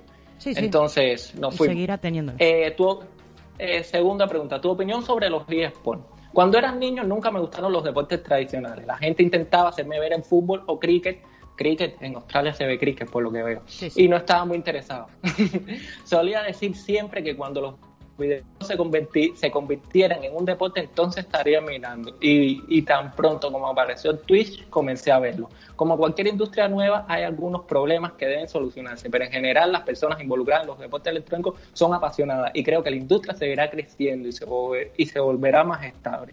El año pasado la pandemia inyectó muchos espectadores. Mira, gente que se beneficiaron con el COVID Sí, muchísimo. nuevos en la, en, eh, nuevos, sí, La, la pandemia inyectó muchos espectadores nuevos en el ecosistema de los, los deportes electrónicos, por lo que con una audiencia en crecimiento creo que la industria ganará algo más de legitimidad. Si hay algo que creo que la industria realmente podría usar, realmente me gustaría ver algunas pautas adecuadas de mejores prácticas aplicadas en todos los ámbitos para eventos de torneos y contratos de jugadores.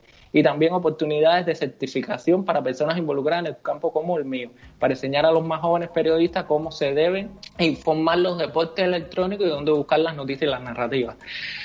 Bueno, punto. Mm, ¿Alguna ahí opinión? tengo algo que comentar.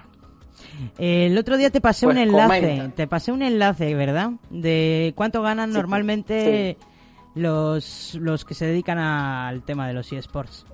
Sí, Aquí la amiga quiere certificaciones. viendo. Impresionante. Y es que en realidad es alucinante. O sea, un desarrollador medio de videojuegos, incluso aunque trabaja en una AAA, cobra una media de unos 35.000 euros al año, ¿vale? Eso es un desarrollador que hace posible los MOBAs. ¿Sabéis Sí. cuánto gana un organizador de, Perdón, un analista de sports? ¿Cuánto? 190.000. Venga, hombre. O sea, un comentarista de esports gana 50.000 euros al año. Increíble. O sea, ah, y bueno, lo que ganan los jugadores, eso ya depende de su caché y de tal, pero mm, no sé, una media de 180.000 euros, uno que Qué esté en barbaridad. torneos y tal. Madre mía. O sea, todos vosotros, panda de cuñados, no tendríais en qué jugar, ni en qué comentar, ni qué pollas, nada, si no hubiera un desarrollador ahí poniendo, poniendo la sangre, el sudor y las lágrimas. Claro y encima sufriendo crunch. Encima. Pelea- peleando con un código. Sí, sí. Así Sí. que, así que menos, menos tontería. y Esto- que hay mucho. Bueno, tercera pregunta. Tus inicios. Dime, dime. No, no, y que hay mucho comentador que, vamos, es muy ladrón. Ah, no, ¿A qué no, te refieres? horroroso. bueno, hecho, que comenta, que, hace que dos comenta años hubo sin saber. escándalo. Ah, vale. Ajá. Ah, también. Ah, bueno, que si, son, si vienen del fútbol, claro, que no se han visto un deporte electrónico en su vida, pues... Pues no sé.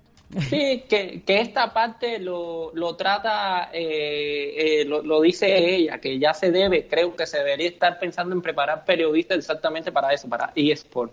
Mm, Claro. Claro. O coger algún Bueno. fan que sepa, sepa hablar bien y que lo haga alguien de la comunidad que lleva toda su vida viendo eSports. Pero claro, Claro. eso no va a ocurrir. También, también. Muy bien, tercera pregunta. Tus inicios en el Dota y luego como periodista, lo que te atrajo del Dota. Jugué el Dota por primera vez en 2018 o 9, antes de mudarme a Australia por trabajo. Luego, cuando se lanzó el Dota 2 en 2013, me mudé de regreso a Australia. Y como muchos de mis amigos lo estaban jugando, decidí jugar también. Al crecer, mi género favorito de juego fue la estrategia en tiempo real. Yo era gran fan del StarCraft, Command Conquer, Super Commander, etcétera. Lo que siempre disfruté del Dota es mantener el alto nivel de estrategia, pero también inyectar un poco de elementos de RPG en la mezcla. Interpretar al héroe en solitario y trabajar con tu equipo, sin dejar de ser consciente de los muchos microelementos que hicieron que el género estrategia en tiempo real fuera tan divertido. Fue realmente atractivo para mí como una fusión de dos de mis estilos de juego favoritos. Hmm. Bueno, esto está bastante normal. Era Aquí hay poco que comentar. ¿Alguno de Bueno, entonces- vosotros ha jugado a juegos de estrategia en tiempo real? ¿Tenéis experiencia Sí. en esto? me encantan los juegos de, de- de estrategia, tanto en tiempo real como no. Soy fanático del StarCraft, a la era de los imperios, a- bueno, A mí Age of Empires sí que me gustaba bastante. StarCraft no llegué a jugar No. mucho. yo sí, yo de hecho esos son mis juegos, los de estrategia, son los que me gustan. Me gusta mandar los ejércitos a su muerte. Sí, a mí los que me gustan son los que son de. que aparte de toda la parte militar, todo- es el. el control de la. digamos, de la civilización. Hmm, el control de Justamente. especias, eh, suministros y demás, ¿no? Construcción y cosas esas. Sí, claro, of Empires. claro, sí. claro. Ujú. A mí me gusta más la estrategia militar. A mí, uno de mis juegos de favoritos de mi infancia fue el Dune, que es el primero Ah. que jugué y la verdad es que tengo muy buen recuerdo de él. Bueno, uno, uno que jugué hace poco que está muy, muy bueno, muy completo y con una historia aparte interesante es Endless Space. Anotado. Anotado. Siguiente pregunta. Muy bien. Cuatro. Habla un poco de los internacionales del Dota y qué crees que pasará este año. Es decir, o este año, el año pasado no tuvimos internacional del Dota y eh, este año sí va a haber. Pero es, eh, creo que es online, creo que no se va o no se va a recibir grupos, no sé cómo será. Hmm. Creo que el internacional este año será bastante interesante. El cambio de formato, eh, el, ayúdame ahí, eh, Alex, DPC, ¿qué quiere decir? DPC. Pues ahí me Sí, pilla. DPC, DPC. No ni ¿Alguien? idea. Fed, DPC. DPC, buscando, buscando. DPC. DPC, DPC. Pues no sé. ¿Desarrollo profesional continuo? No puede ser, ¿no? No creo. Podría No ser. creo. Pues no sé lo que es un DPC. Bueno. Ah, Entonces, realmente ha cimentado a los grandes actores en cada región. Y todos los que van a- al internacional han trabajado duro por su invitación. Ah, Dota Pro que- Circuit, ya sé lo que es DPC. Dota ¿Qué? Pro Circuit, circuito Dota Pro. Ah. Es un Oh, tipo de torneo, coño, ¿vale? ¿Cómo no lo vas a saber? Ya. por lo que todos los equipos están muy sedientos de ganar. Me imagino que sea porque el año pasado no se, no se hizo. Creo que eso la- lo convertirá en una competencia emocionante. Como fan, mi corazón está en Secret o LGD. LGD, como dije, es el que tiene el Paris Saint Germain. Y Team Secret es como, como España en el fútbol. Va con un gran equipo y siempre pierde, nunca gana. Eh, eh, ya que como Pupe, eh, Ma- Matumbaman y Amen han sido algunos de mis jugadores favoritos. Eh, sí, son grandes jugadores desde que comencé a ver el Dota Pro Circuit. Pero como periodista y después de haber visto las actuaciones del equipo a lo largo de las temporadas para cubrir el circuito, creo que hay una gran posibilidad de que uno de los equipos chinos, como siempre digo, son impresionantes era los equipos chinos jugando. Lo haga este año. Los Heavy Genius, que son de Estados Unidos, también son fuentes contendientes, pero históricamente se saben que tienen un, des- un- un desempeño inferior en los internacionales. Sin embargo, sería genial ver a Tessie y a los chicos romper la maldición este año. De habla de jugadores, eh, esto me, me imagino para ustedes que son nuevos, le hablé un poco en chino, pero si tenemos más. oyentes, ellos sabrán más o menos a lo que me refiero. Mm, Sí, Eh, bueno, es como escuchar mm, eh, a los estos, a los de... ¿Cómo se llamaban? da, da igual. bueno, Bueno, muy bien. Seguimos pa- por lo próximo y aquí sí quiero escuchar sus opiniones. Jugadores profesionales de Dota, problemas de, de edad que se ha hablado y su comunidad. El rango, y esto es interesante porque me enteré de unas cositas que no sabía. Tenía entendido que, el- que hasta la idea del Dota, dicen, según los, los asiáticos, no voy a decir más chinos porque son los asiáticos como sí, tal. porque coreanos hay tantos como chinos o más. Sí, y filipinos, juegan también muchos filipinos en el Dota. Ah. Eh, eh, como decirte, ellos decían que a partir de los 24 ya eras viejo para jugar. Es Pero vamos igual que el Eh, fútbol, joder. Ya tú es igual que el fútbol. Eso A ver, están es, cogiendo todas las, todos los problemas que tienen los deportes normales, los están copiando en los eSports, tal cual, o sea, la misma Sí, gilipollez. En fin. No, no- no hemos mejorado nada. Entonces, eh, eh, yo pensaba, yo me asusté, dije, a los 24, qué, qué, qué, qué edad, qué, qué problema más serio. De hecho, ya se ha demostrado que no. De hecho, eh, hay un jugador muy veterano eh, americano, Fien, que a mí me encanta y sigue siendo espectacular y debe tener mi edad o un poco más. Y ya, bueno, y ya lo llamamos veterano, pero bueno. Entonces, volvemos. Jugadores profesionales de Dota, problema de la edad y su comunidad. El rango de edad de los jugadores profesionales profesionales en el Dota 2 es más alto que en otros deportes. Esto me sorprendió electrónico. Para Como mí nada me sorprende Por a ejemplo, mí. te puedes tener jugadores de... No, no, pero... No, es que de- es necesario. Yo es que tú no puedes poner 2 te- no puedes poner a un crío de 12 años a jugar al Dota, más que nada porque las mecánicas son demasiado complejas quizá para él. Pero sí lo puedes poner a jugar Ah, al bueno. Fortnite. Y claro, cuando llega a profesional ya, ten- ya tiene unos cuantos años de experiencia. En cambio, si tú te pones a jugar a los 20, pues en cuatro años poco experiencia vas a adquirir. Es- exactamente. Pero bueno, sí, eh, tiene, tiene lógica eso. Hmm. Pero en general los jugadores de Dota son jóvenes, a menudo recién graduados de la escuela secundaria o aún en la universidad. Creo que hay muchos problemas en la industria con jugadores más jóvenes que no comprenden completamente los términos de su contrato. Ya al meter dinero, meter contrato, eh, todo esto de juventud, pues para mí que le están cogiendo para sus cosas. O las reglas del torneo, especialmente en los Tier 2, debe ser como, la segunda división, donde los equipos a menudo no tienen una red de apoyo administrativo detrás de ellos. Los equipos grandes como Liquid tienen personal juntos con los gerentes y entrenadores que ayudan a que las cosas funcionen sin problema para los jugadores, pero a menudo los de segunda división son solo los jugadores y su entrenador y el entrenador es a veces un muchacho, porque es una gran responsabilidad para los jóvenes tomar sobre sus hombros y sin apoyo externo. No creo que el Dota Pro Circuit o los jugadores que compiten en él sean representantes de la comunidad más amplia del Dota 2. Si bien ha habido un par de disidentes con personalidades dentro de la escena del Dota que exhiben toxicidad, y después quiero comentar sobre eso, creo que la gran mayoría de los participantes del Dota Pro Circuit son muy profesionales a pesar de sus edades. Definitivamente hay elementos tóxicos que existen dentro de la comunidad más amplia del juego, racismo, sexismo, falta de deportividad. Pero creo que puedes encontrar esto en cualquier videojuego. Creo que es más una sintonía de tener grandes grupos extraños interactuando y no creo que jugadores profesionales puedan hacer mucho para frenar este tipo de elementos dentro de la comunidad.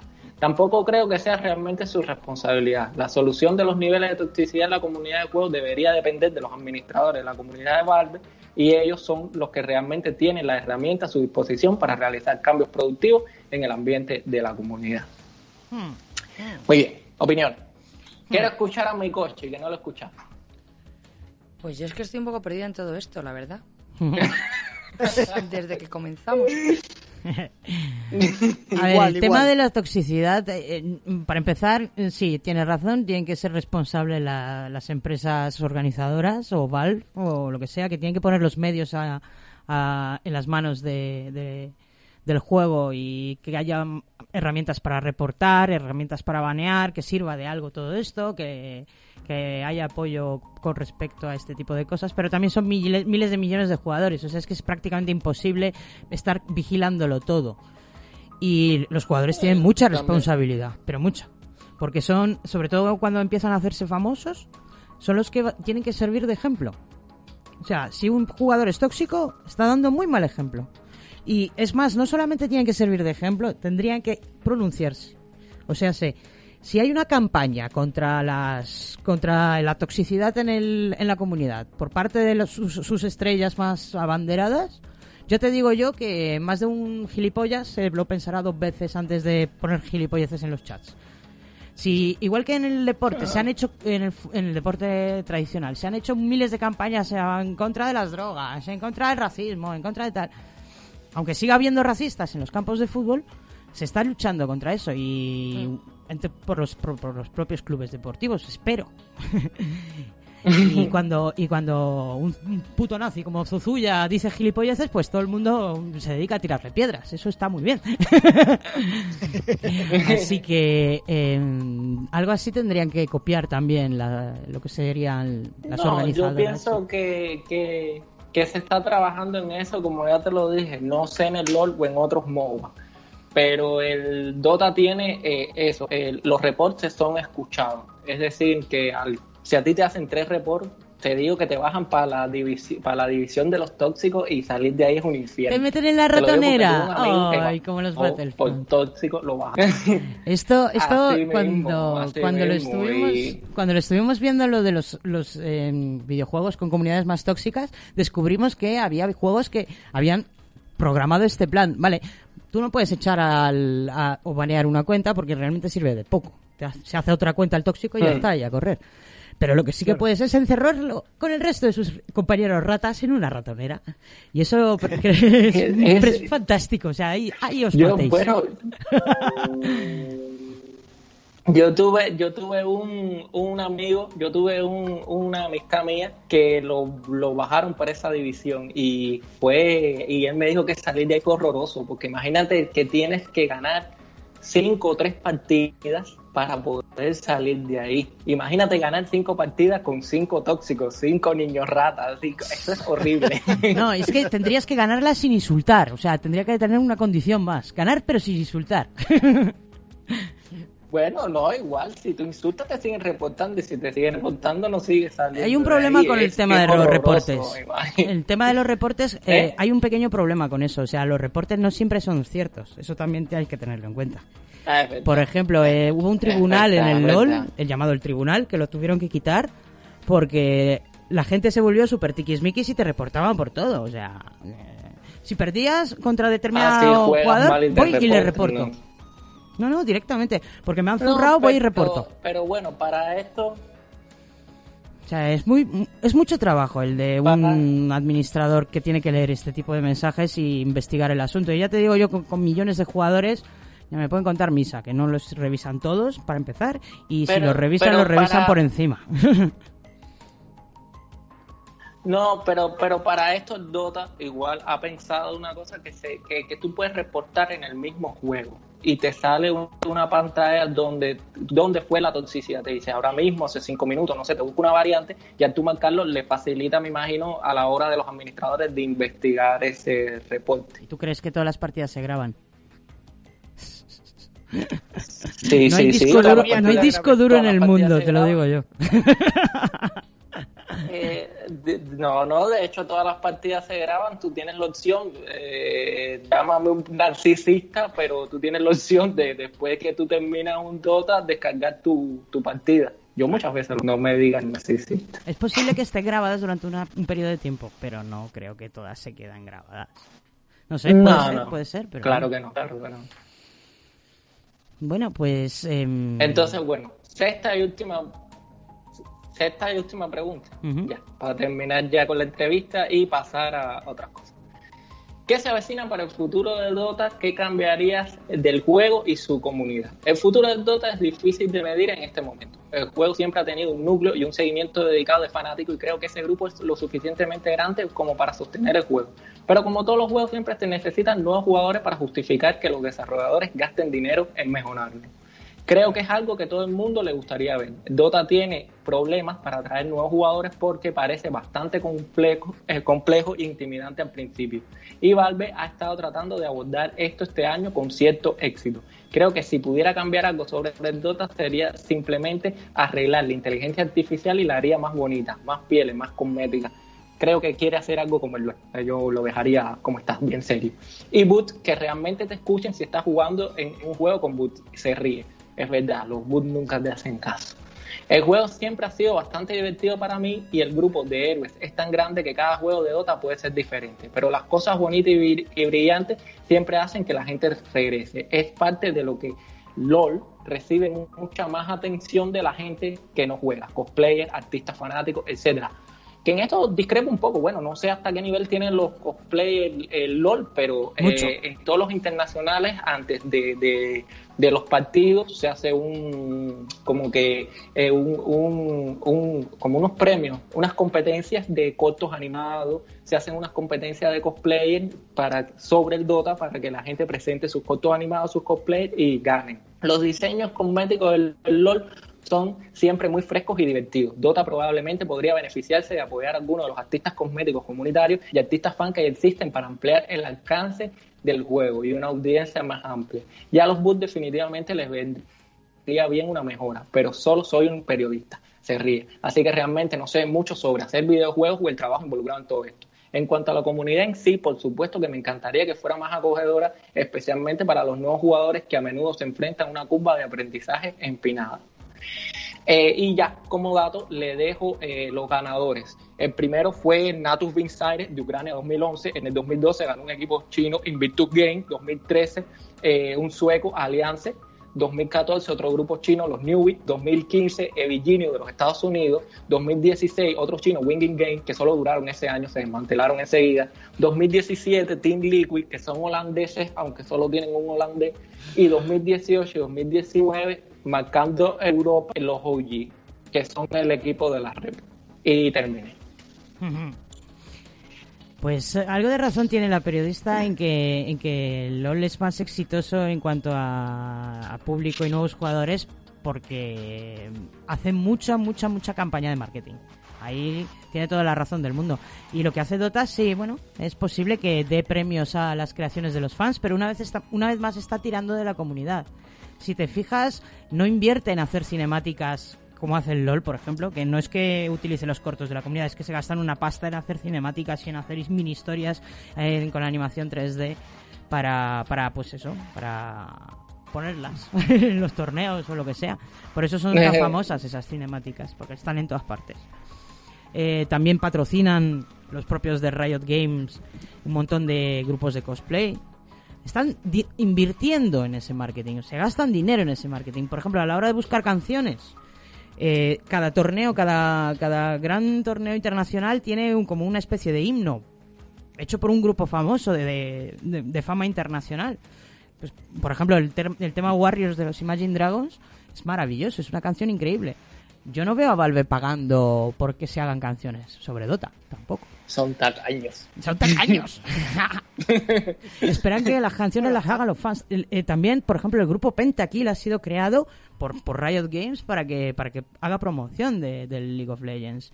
Y no dan tanto dinero como, como premios, es cierto. La verdad es que son bastante rácanos los de Riot Games cuando tienen que repartir premios en las internacionales.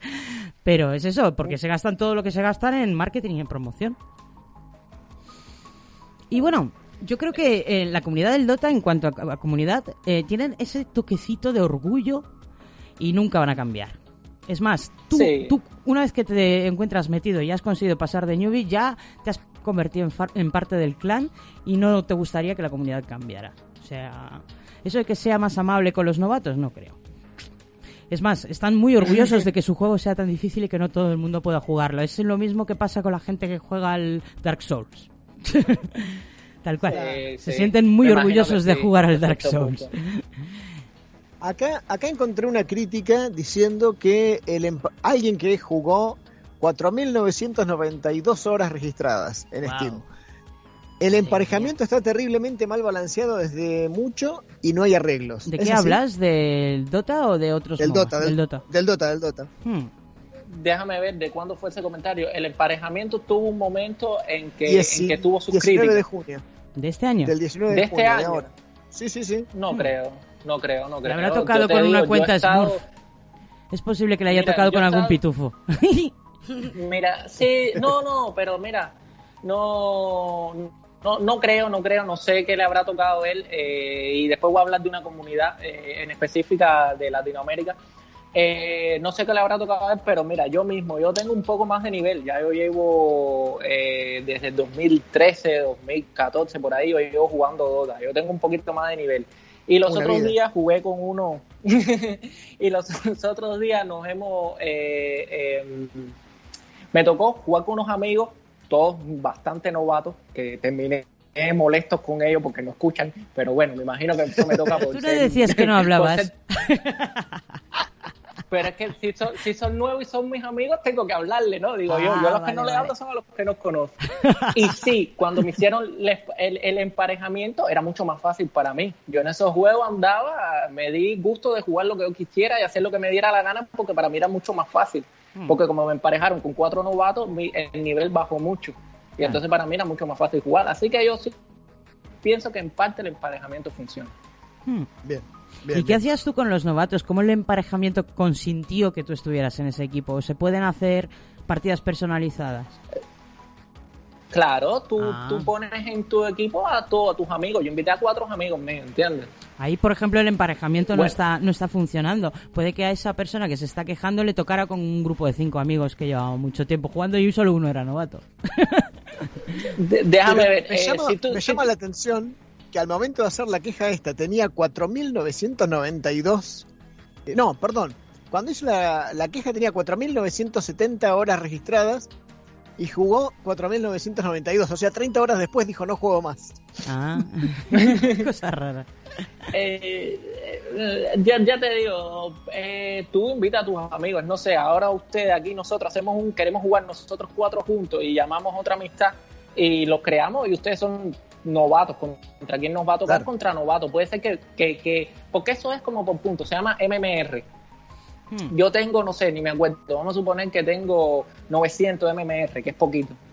Y ustedes tengan menos porque acabaron de empezar o tengan cero. Entonces ellos tienen que hacer que el otro grupo, todos combinados, lleguen a 900 MMR o el total que tengamos nosotros. ¿Entienden algo así? Eh, en eso se basa el Un emparejamiento. promedio. Mm, Claro. Un promedio, claro. Que también Pues, la gente se queja por vicio, digo, ¿eh? No te fíes tú mucho de las quejas, que las quejas... Sí, claro. Ah, lo que te quería hablar de la comunidad, existe en Latinoamérica una de las comunidades más grandes de Dota y encima más tóxicas son los peruanos, sí. que se hacen daño entre ellos mismos. Sí. Sinceramente a mí me da hasta, hasta, hasta lástima porque entre ellos mismos se, se dicen cosas y ayer cometí el grave error de entrar a un servidor peruano y aquello fue horrible. Fue horrible, horrible, horrible. Sí, sí, cuando entro en el servidor americano tengo una queja muy grande con ellos y es que son muy cobardes, se demoran media hora en saltar el charco. Están ahí farmeando. Sí, no, no, es que como que cogen miedo. Estamos así ya y entonces nadie quiere, porque el mapa, te- se- el medio lo divide un río. Entonces nadie quiere saltar el río y tú, pero ¿qué hacen? Por Dios, el Farmear. río. ¿Qué van a hacer? Farmear. Pero, más o menos. Pero con los peruanos, sinceramente, es algo triste, porque es una gran comunidad y la mayoría de las canciones que hemos visto, Ale, eh, que Las desafinadas. saltado, de hecho, eh, sí, las desafinadas, todos son hechos por peruanos. Es decir, que su comunidad eh, en español es mayoritariamente en Perú. Yo creo y es que triste sí. de verdad, de verdad. Son los, es el que- país que donde sea- más se juega Dota de la habla española. y tienen sus equipos, bien malos que son, pero bueno, tienen sus equipos profesionales del Dota. Eh, y entonces a mí me da lástima que, que, que una comunidad tan grande se, se haga daño entre ellos mismos. A mí no me al lástima ninguna. daño en- Ninguna. O sea, A mí- el a que es tonto es tonto. yo- yo si, te- no, si no se, si no se cuidan entre ellos, si no... ¿Eh? Bueno, pero un insulto que cae hasta en el racismo es decir, en mi equipo cuando hay un jugador malo me tocó un peruano. Es un insulto Mm, que se dice y es ofensivo, ¿entiendes? De decir, entonces, completamente ofensivo. eso Pero eso, ¿quién choca. lo dice? ¿Quién lo dice? ¿Las otras comunidades de otros países dicen eso? ¿De los peruanos? No, hasta, hasta entre ellos mismos se dicen eso. Dice, Ah, "Ay, pues, el peruano no me seas este me peruano". tocó", no sé qué. Pero si eres peruano, Cartuli. Ah, no, no, ellos mismos se lo dicen, yo te digo a ti y me digo, ¿pero qué? Y se empiezan a insultar entre ellos mismos, que de verdad que, que es triste, es triste ver, ver esas cosas. De, pa- para, ya te digo, para que sea la comunidad que más, el de español que más apoyada, porque otros que tienen equipos internacionales son los brasileños, los mexicanos, pero no tienen esa fama como la hay en Perú. Y entonces que en Perú se hagan ese mismo daño entre ellos mismos, sinceramente es triste. Pues de hecho, yo vi un, una, el primer internacional que vi, que fue el 2013 por ahí, había un comentarista peruano y no le dieron éxito. Es decir, que todos los internacionales que lo veo los tengo que ver en inglés, porque no le dieron como que, que, que, que- que- que apoyo a ese comentarista que ellos tenían. Es verdad que se ponía a ver, ay, mira, si el osito tiene un calzoncillo puesto, cosas así, en vez de centrarse en el juego, pero bueno, era lo que tenían. Mm. Bueno, pues que, que, que, que tomen nota y que espabilen. Yo qué sé, no te, no, no- Ahí está. Ojalá, te digo, ojalá. pena, pena no me dan ninguno. Sobre todo las comunidades tóxicas no me dan pena ninguna. No, la verdad. Con rati- raticidas se les extermina rápido. Bueno, ¿ya nos vamos con una canción y para la serie o, Ujú. Eso vamos o seguimos directo para la serie? ¿Cómo? ¿Algo más que comentar de esta, de esta sección? Nada, ¿no? No, no. Pues vamos a escuchar una cancioncilla. En este caso... mm, ¿Cuál pincho? ¿Cuál pincho? ¿Cuál pincho? Voy a pinchar una de la banda sonora del propio Dota, de Fat Rat, que se llama The Warrior Song.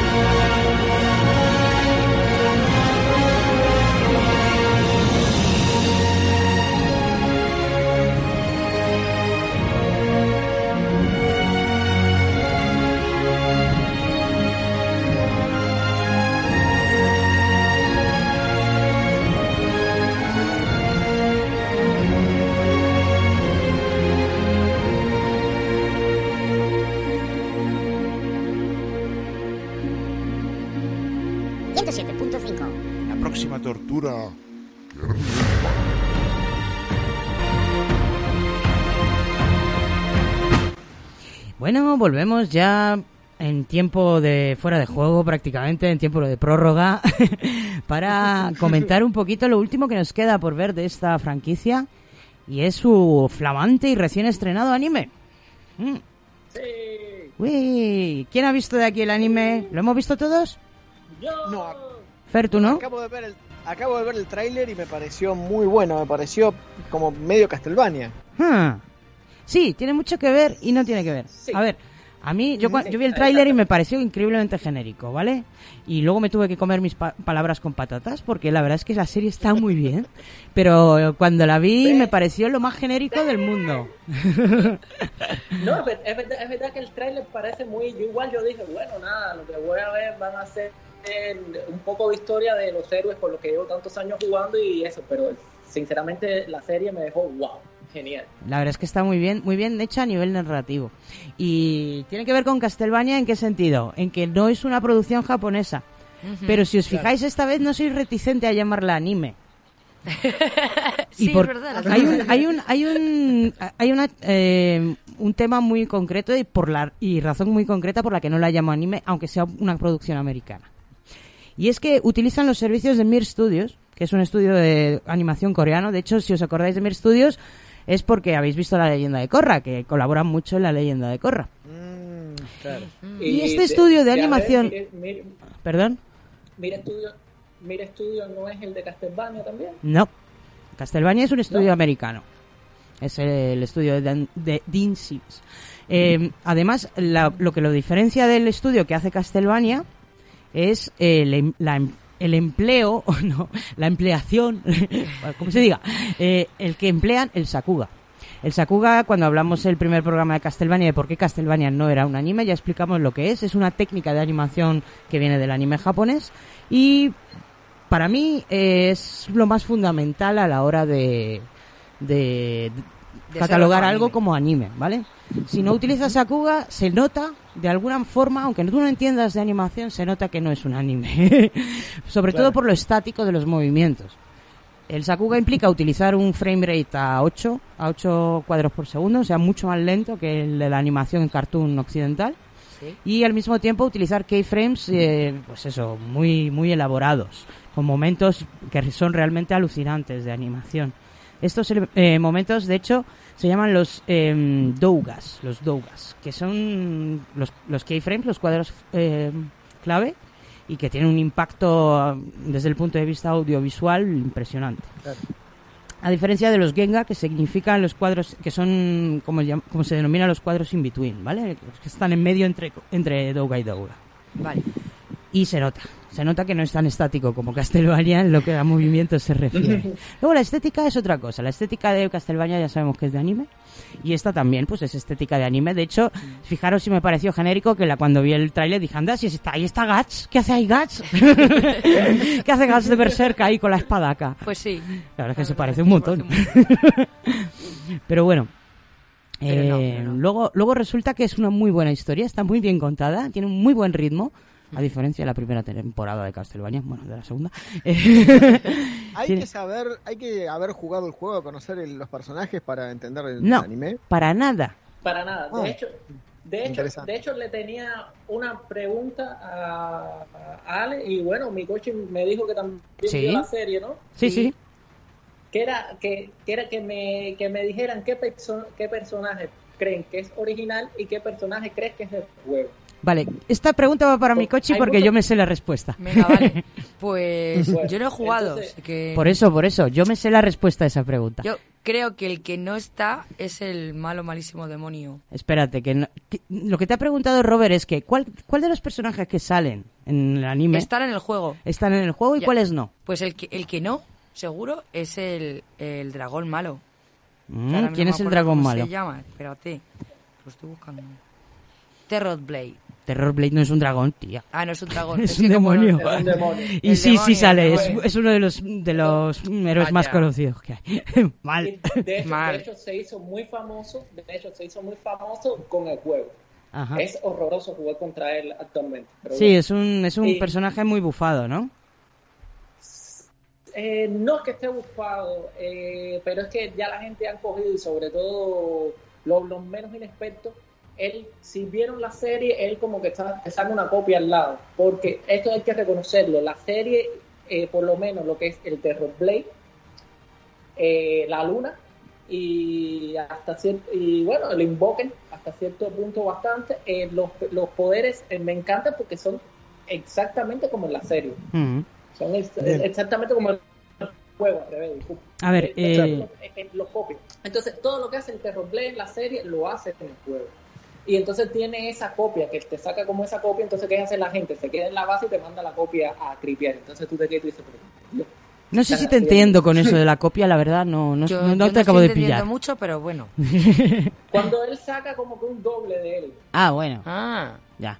Ese, ese doble de él eh, tiene una vida no tan, tan dura como la puede llegar a tener eh, eh, su original, pero con esa copia ellos pueden tripear en el bosque, pueden hacer eso, entonces te mandan a la copia y se quedan ellos en la base y eso es Mm. precise. Qué divertido. Creo que es otro personaje que Bueno. no está en el juego. Venga, otro, pero no me mires la chuleta. No, que no, si no, no, no estoy. Eso no, tiene no que está. ser opinión. Es opinión. Filomena. Filomena. ¿Quién era Filomena? A ver, Filomena. Ah, la hija del Invoker. ¿Sale la hija del Invoker en el juego? Creo que no. Mm, No, no. No. ¿Ves? Eso no está. A ver, es muy, es muy, muy interesante como sí que se respeta el lore del juego hasta cierto punto, menos en lo de que Invoker se haga niño, pequeño, que es un poco ridículo, la verdad es que podrían quitar esa parte del lore. A ver, el Invoker pierde todo su, su encanto cuando se convierte en chibi. No, no, no gusta el Invoker. Pero, pero es que, es, es que, es que es- eso, eso no es el lore, eso es un skin que le pusieron. Claro, como pero te- el luego hay lore que explica el un skin. Que, que es mujer. Es que explica el skin. Claro. Hay lore que explica el skin. Ah, Sí, otra cosa es que la gente no lo conozca, pero yo encontré un canal en YouTube Bueno. que hay un tipo que se cuenta la historia de todos. Increíble. Y dices, ¿pero de dónde ha salido todo este lore? No, lo- no lo cuentan en ningún lado, ¿se lo han inventado? ¿Lo han escrito en cómics o cómo va? sí, sí. Es como el No, universo expandido del Dota. él. No, no, eh, en la página oficial y creo que en el Dota en algún lugar oculto sale el lore de ellos porque ah, recuerden que todos estos personajes salen del Warcraft. Decir, No, eh, no. son, eh, eh, No, son- no, no, no, no, no. no, no. No digas eso que le cae una denuncia del copón a Valve. En el último, en el contrato que firmó con, con Blizzard, quedaron en que no iban a utilizar ningún personaje ni ninguna mención a razas. Que por cierto, no sé qué hacen ahí los elfos otra vez. ni a razas ni nada que tenga que ver con Blizzard. es mentira. Se lo tuvieron que Pues- inventar de pues cero. Eso ellos no lo. Bueno, vamos, eh, eh, esto aquí entre nosotros, que nadie lo escuche, pero el- hasta la diosa que utilizan, Selemene, es la diosa de, de World of Warcraft, lo No. saben, ¿no? Pero le han cambiado el nombre, seguro. No se llama igual. Se llama igual. No, para nada, se llama Selemene. Selemene. es lo mismo. A ver, Selemene es un personaje Fíjate que no que- aparece en el juego. Ah. Ojo con eso. La, La diosa de la luna no aparece en el Dota. Eh, No aparece en el Dota, sí aparece en la animación, pero no aparece en el Dota. Vale. Y entonces el mago tampoco. Sí, pero sí aparece en, en, su, en su historia. Ya, bueno. Selemene se, demo- se demora. Pero no es un personaje jugable, la- no es un héroe. eh, pues, Claro. Porque es muy no mala. Es jugable, pero sí está en la historia. Como el, el, el maestro de, de Davion, Zirlan, ¿puede ser? No me acuerdo el nombre. Zirlan. No me acuerdo. Hmm, puede ser. El caballero negro, la armadura negra. Que no me acuerdo. Ese tampoco Zirlan. aparece en el juego. Ah, pero ese no es maestro de... eh, dices tú el, el Caden, ¿no? El caballero dragón ese que se ha cargado a todos los tipos de dragón. Ese no Ah, aparece en el juego, pero es bastante probable que aparezca en futuros en futuros parches, lo han dicho ya. No, no, no, no, no. Sí, sí, lo- lo- lo no- leí en no una creo. entrevista. Déjame ver si alguien debe. ¿Eh? Que lo leí en una entrevista que hacían a los de Valve, que, que les gustaba mucho el personaje y que seguramente lo metieran. Eh, bueno, no, no sé si el si saldrá el maestro o no. De hecho, el maestro sí sale en la historia, pero como maestro de, de- del Dragon Knight. El caballero este negro, que es ese mismo, que pasó todos los dragones. Hmm. Que es un personaje de eso. Pero hay personajes que son únicos. Hmm. Y que yo creo que tienen hasta más posibilidades de salir en el juego antes de que este caballero. Bueno, no lo sé. Ya te digo que, no quiero- que- que no quiero- Ya te digo que es lo que he leído. Puede que fuera una fake news. No, no, también puede ser, puede ser. A ver, estamos seguramente confundiendo a la gente, ¿vale? Ahora mismo hemos empezado a liarnos a discutir sobre Sí. que quién aparece y quién no aparece y de qué va la, historia. A ver, que alguien me lo cuente. Mikochi, venga, que te La veo historia. suelta. ¿De qué va la historia del anime?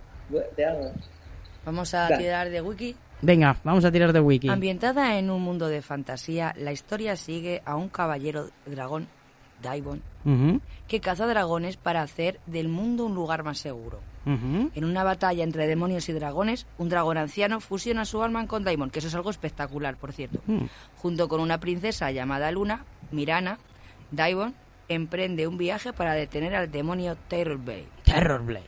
Terrorblade, que quiere matar dragones y recoger sus almas para alimentar una fuerza maligna incluso mayor que la del mismo. Ajá, ajá. Esto está sacado del lore de, del Dota porque Terrorblade efectivamente acabó en el infierno de los infiernos y en vez de reaccionar como el resto de los demonios reaccionan y pasándolo muy mal, le gustó la cosa, le gustaba el látigo aquí a Terrorblade y dijo, oye, pues mola, me gusta mi, mi- la peor parte de mí, me mola. que en eso consiste el infierno de los infiernos del Dota, que eh, enfrentan a los demonios o a la gente malvada con lo peor de sí mismos. Bueno, pues Terrorblade, como es tan narcisista, se gustó a sí mismo y dijo, me voy a hacer yo un, mundo- un mundito como el infierno de los infiernos, pero en el resto del mundo. Claro. Y para eso, ¿qué tenía que hacer? Destruir los pilares que mantienen el mundo unido, porque ah, en el universo del Dota al parecer se cumplen las leyes de la teoría de cuerdas y hay mundos paralelos y paralelas. Y lo único que las mantiene unidos son esos ocho dragones o esas ocho razas de dragones ancestros ancianos. Eh, no sé qué pollada eh, y tal y el señor Terrorblade pues tiene que coleccionarlos como si fueran Pokémon Efectivamente. porque matarlos no puede matarlos tiene que absorberlos Hay que atraparlos a todos. ¿Sí? A todos. Hazte con todos. Y, en un intento de atrapar a Si- eh, Slirak, que es el dragón que posee a Davion, Ujú. Pues casi lo consigue, pero al final el dragoncito se, con todo su poder se refugia en- dentro de un humano. Una ratita valiente, El ratón. un ratoncito valiente. El ratoncillo. Y bueno, eh, ya te digo, esto es interesante porque eh, no hay que conocer el lore del, del, del Dota, que tampoco, ya te digo, que los propios doteros no lo conocen, para empezar. hay que ser muy, muy pro en Pero- estas cosas. Están demasiado ocupados entrenando, es normal. y em, se es como que se acrecienta ese lore, por ejemplo, dándole una hija aquí al señor al señor Invoker, que por cierto, es clavadito a Jason Mink, es mi nuevo crash. Yo voy a jugar con Invoker aunque no tenga ni puta idea. He intentado jugar con Invoker y es que ha sido juego. la risión, o sea, un desastre. Si soy noob, imagínate si soy noob con Invoker, muy mal. Muy mal. ¿Qué puede mal ir, Sal? No, no, eh, el, ¿Qué? el Invoker tiene eh, millones de poderes y tú los combinas. Es decir, que jugar con ser nuevo y jugar con el Invoker es como ponerte la soga al cuello y lanzarte un precipicio. Nada, aquí no tenemos Y, miedo a lo difícil. algo, eh, ¿Qué? no, no, puedes hacerlo. No, Sí, por eh, poder puedo puedes intentarlo. hacerlo como lo Hacerlo no, pero intentarlo Claro, sí. eh, como siempre- No somos jugadores profesionales, entonces nosotros jugamos para divertirnos y ya. Claro. Claro, eso es lo importante. Y claro, entonces, bueno, lo que sobre que decía, eh, a lo mejor eh, para ver la serie no hace falta eh, saber de Dota, pero sí, eh, si has jugado, el Dota te sirve, porque todos sabemos y bueno, no sé Te si sirve se de spoiler. spoiler, porque- sirve de spoiler. no, no, pero, pero, pero es, que, es, que, es que si juegas el Dota te das cuenta que este dragón que absorbió el Dragon Knight Oblivion es el dragón de fuego, es decir, su primer transformación, porque ese es un poder que tiene el Dragon Knight, por eso se llama Caballero Dragón, porque se transforma en dragón Ah. en su último nivel. Pero ¿qué es lo que pasa? Que cuando ese último nivel tú lo mejoras, te vas transformando en dragones diferentes. Es decir, que ya lo saben. Ah. Ya sabemos lo que va a pasar en la segunda temporada. Es como ver segunda temporada. Va a haber segunda temporada y ya sabemos lo que va a ocurrir. Gracias por el spoiler, Robert. Te adoramos. En fin. Sí, sí, va a haber segunda temporada. Pero Eva, y lo pone en el Netflix. Ya lo sé. Por picarte un poquito. ¿Qué decía Robert? Eh, y, y algo, y algo, con lo- algo que, que- que le quería preguntar.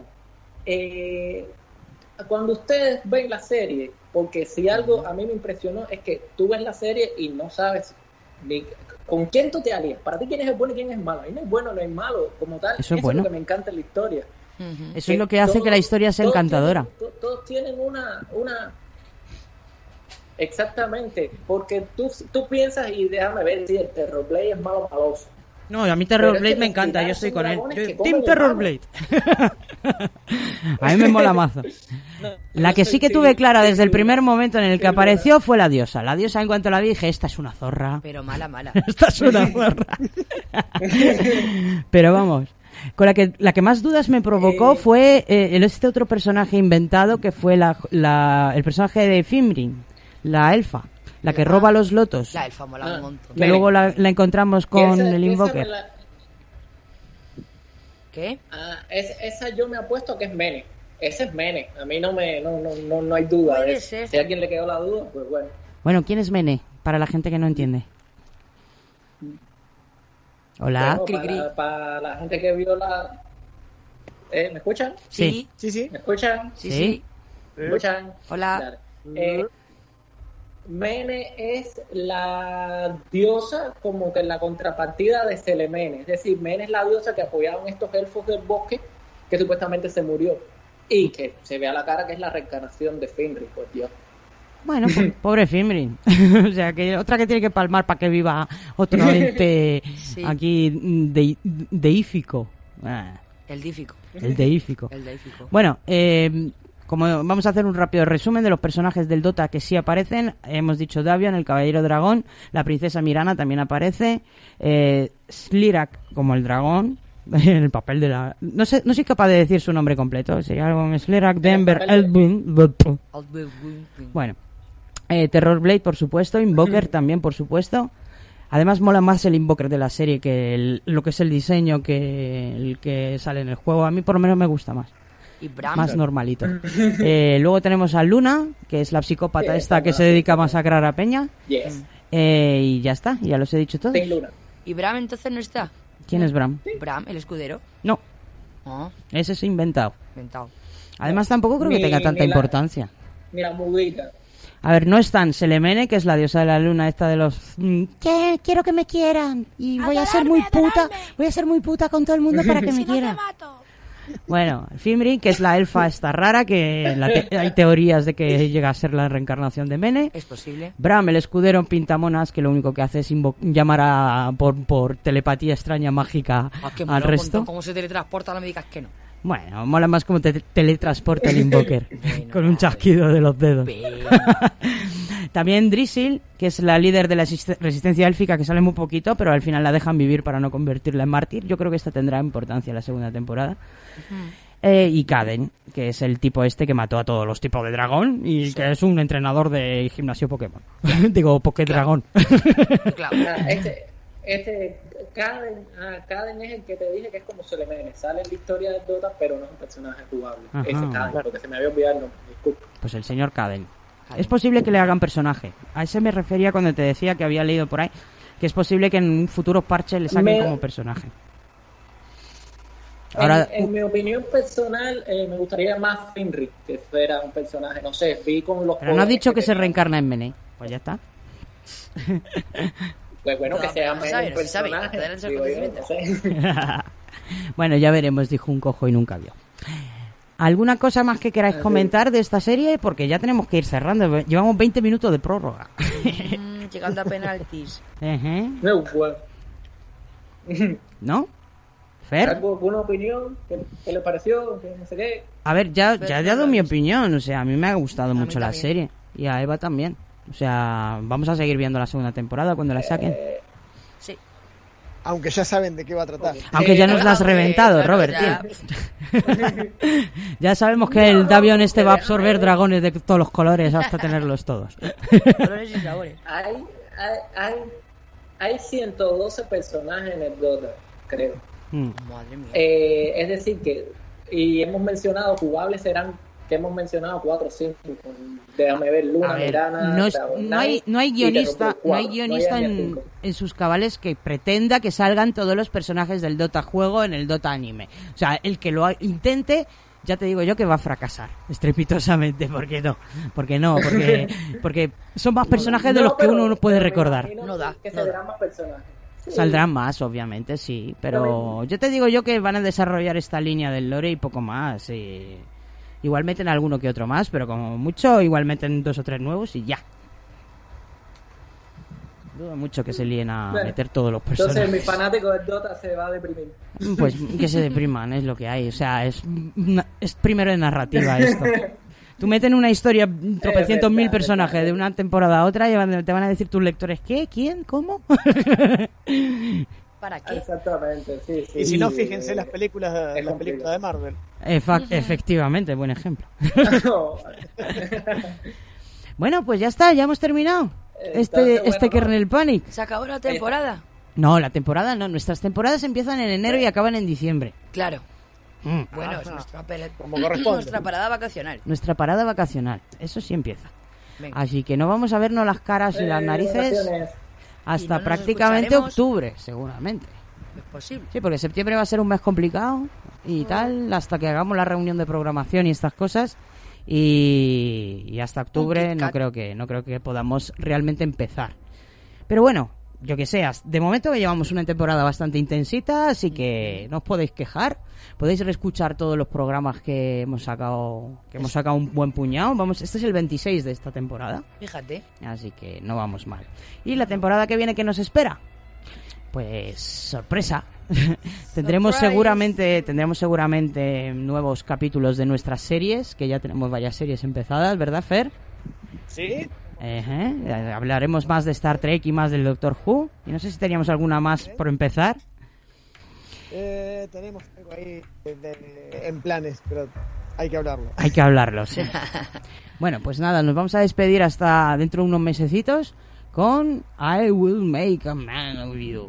Voy a hacer de ti un hombre. Que esto suena, ¿qué quieres que te diga? Vámonos a los arbustos en la jungla y que, que- que te voy a Sí. hacer un bang gang, gang bang. pues bueno, esto es una parodia de Lota, una vez Es más, una parodia a la canción de Mulan.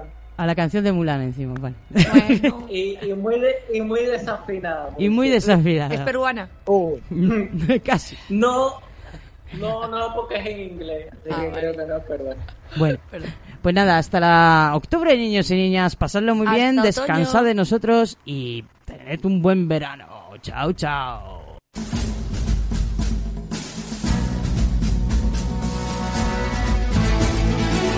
Let's get down to business. Defeat these pubs. Every time I play ranked, all I get are scrubs. You're the saddest stack I've ever met, and I regret I you. But still, I'll make a man out of you. Tranquil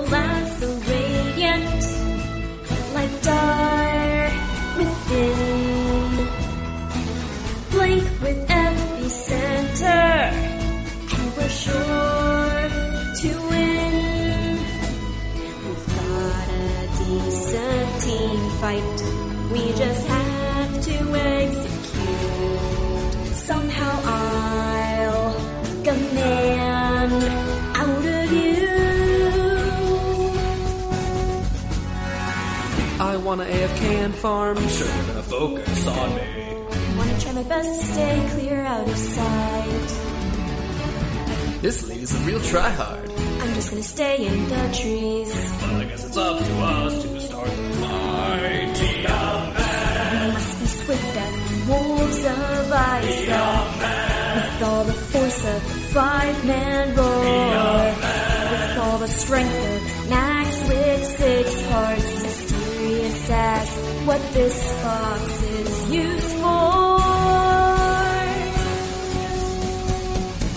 If we want to win this, we must fight as five.